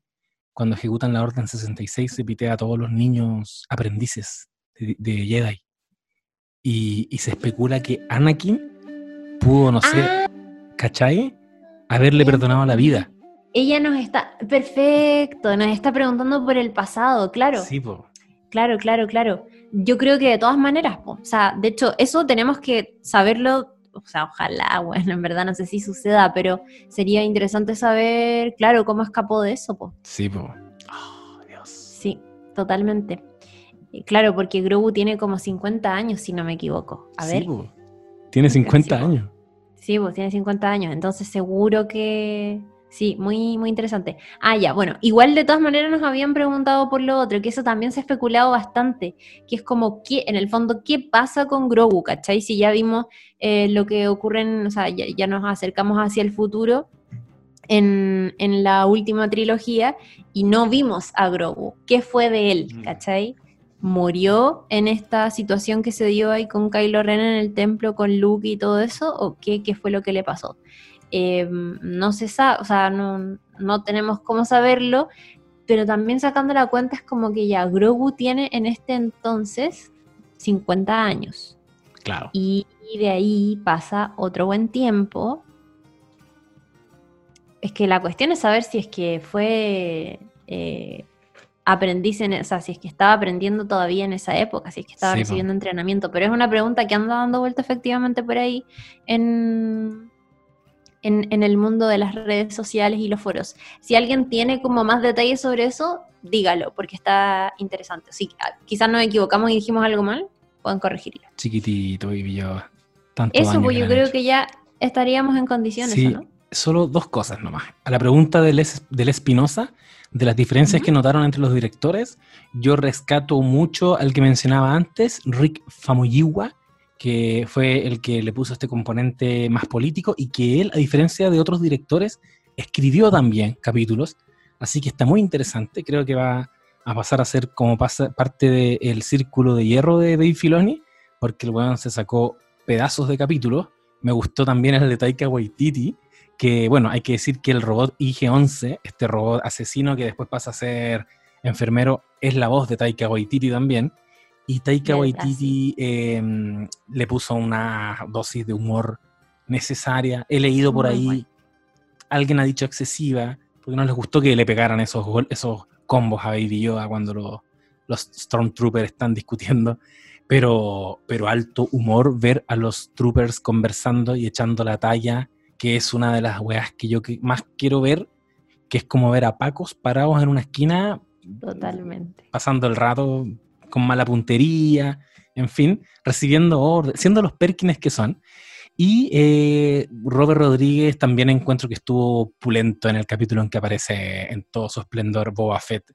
Em, y le da estos mazazos a, todos los soldados imperiales, pero con una wea que parece, no sé, un, arma que se ve muy endeble y se los hace bolsa a todos.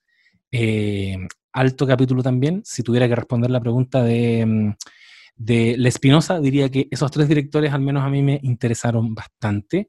Y solo antes de cerrar, también algo que no dijimos y que me parece que es súper relevante, pero esto ya lo pueden ustedes ahí revisar en Gallery, en Star Wars Gallery, habla mucho de esto, es que Favreau desarrolló tecnología Oye, sí, no para hacer los efectos especiales. Quizás no vamos a poder desarrollarlo mucho, pero decir que crearon tecnología para hacer esta weá. Hay un, hay una, hay como un set que le pusieron volumen y que básicamente es eh, un set lleno de pantallas en todas las paredes y en el techo que proyectan en tiempo real, están coordinados con la cámara y permiten proyectar un fondo en tiempo real para que así cuando tú... esto es como un reemplazo del fondo verde, el tradicional croma, porque te permite trabajar con mayor facilidad, por ejemplo, el impacto que hace la luz, eh, cómo se proyectan los personajes, ¿cachai? Las sombras, todo eso se hace real porque los hueones están trabajando en el ambiente mismo. Es un escenario de ficción no tienen que ir a buscar set allá afuera, los diseñan y están ocurriendo cosas, es una locura. Es... es loquísimo, si no hablamos de eso, pero bueno, sí, Stagecraft, eso se habla también en la serie de Star Wars Gallery y como dice el José, ojalá lo puedan revisar porque está súper interesante y funciona con paneles LED que sirven como de escenario, o sea, de, suelo, de eh, paredes, digamos, y también de cielo. Es como toda una habitación llena de, de, paneles LED y que funcionan en los típicos eh, ejes que te enseñan como esto, como plano cartesiano, onda X, Y. ¿Y qué pasa? Que interactúan entre ellos y están, esto ya también he explicado de manera súper elemental, pero están conectados con las cámaras. Entonces, eh, son imágenes como de un cerro, por ejemplo, por decirte, no sé, ya el desierto. ¿Y qué pasa? Que si la cámara se mueve, la imagen eh, está como directamente conectada con la cámara, entonces ese movimiento se produce realmente y por lo tanto se genera la sensación de perspectiva, de profundidad, está súper heavy. Y más encima, está la posibilidad que decía el José de alterar. ¿A qué nos referimos con alterar? A que, por ejemplo, eh, si es que están grabando en una mm, colina, por decirte, y hay un montón de rocas, y hay una roca que te molesta para lo que quieres hacer, tú vas y agarras la roca en tiempo real como si estuvieras operando el Photoshop en esa pantalla y en esa imagen y vas y la sacas, vas, vas como cambiando, alterando el set a tu manera. Y la gracia que tiene es que, em, eh, por ejemplo, el cielo, el cielo que es súper importante porque si estás grabando, eh, o sea, si estás afuera, la luz está dada precisamente por la iluminación y por donde tengas el sol. ¿Y qué pasa? Que con esta tecnología de paneles LED, eh, casi que no necesitas iluminación, la, típica iluminación del, estudio en el fondo, porque se usa la, luz del, que está proyectada en el techo y que por cierto está ligada como al, a, algo real, ¿cachai? Como una imagen real. Entonces funcionan con esa luz y eso hace que el personaje se vaya moviendo y por lo tanto la luz de la pantalla interactúe como interactuaría en la vida real como si estuvieran rodando en exterior. Y eso está muy, muy, muy bien logrado y, y qué inteligente haberlo hecho porque además de Mandalorian tiene como, ahí tenéis variedad de, o sea, como, no sé si tanta variedad, pero es como paisajes todo el rato. Bueno, y es tan realista que dicen que hay un capítulo en que están como en un taller eh, y alguien de fondo en la pantalla están, se está quemando algo y en el set mismo alguien pensó que se estaba quemando el set porque se olvidan, pierden la percepción de la realidad. O sea, esa tecnología que sí o sí yo creo que en el futuro va a estar en los parques temáticos de Orlando y, y, en el parque y en la sección de Star Wars porque es una weá maravillosa que me encantaría disfrutar también en primera persona.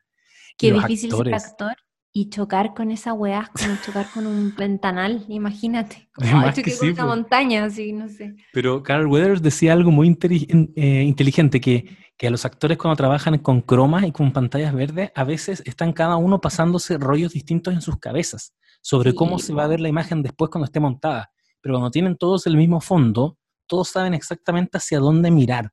Están mucho más implicados en el escenario. Eh, es una tecnología muy al estilo George Lucas, que también desarrolló tecnologías para hacer Star Wars. George Lucas tecnológicamente fue un impulsor de la tecnología para la industria cinematográfica y por eso que me encanta que lo hayan hecho porque son como muy eh, herederos de esa tradición. Si recordemos que Pixar no existiría probablemente sin, eh, Industry Light and Magic y, Lucasfilm, porque la tecnología que usa Pixar se la vendió George Lucas. Él esperó que existiera tecnología apropiada para poder hacer su precuela. Ese es el tipo de personaje que es Lucas. Entonces, me imagino que debe haber estado fascinado con esta, estos avances que, se incorporaron en, The Mandalorian y que los pueden ver en detalle en eh, el documental Star Wars Gallery, que está, pero es que una joya. Está terrible bueno. Qué bacán. Oye, ¿tú tenías como mensajes para leer y cerrar el capítulo o me equivoco? Tengo, tengo un particular.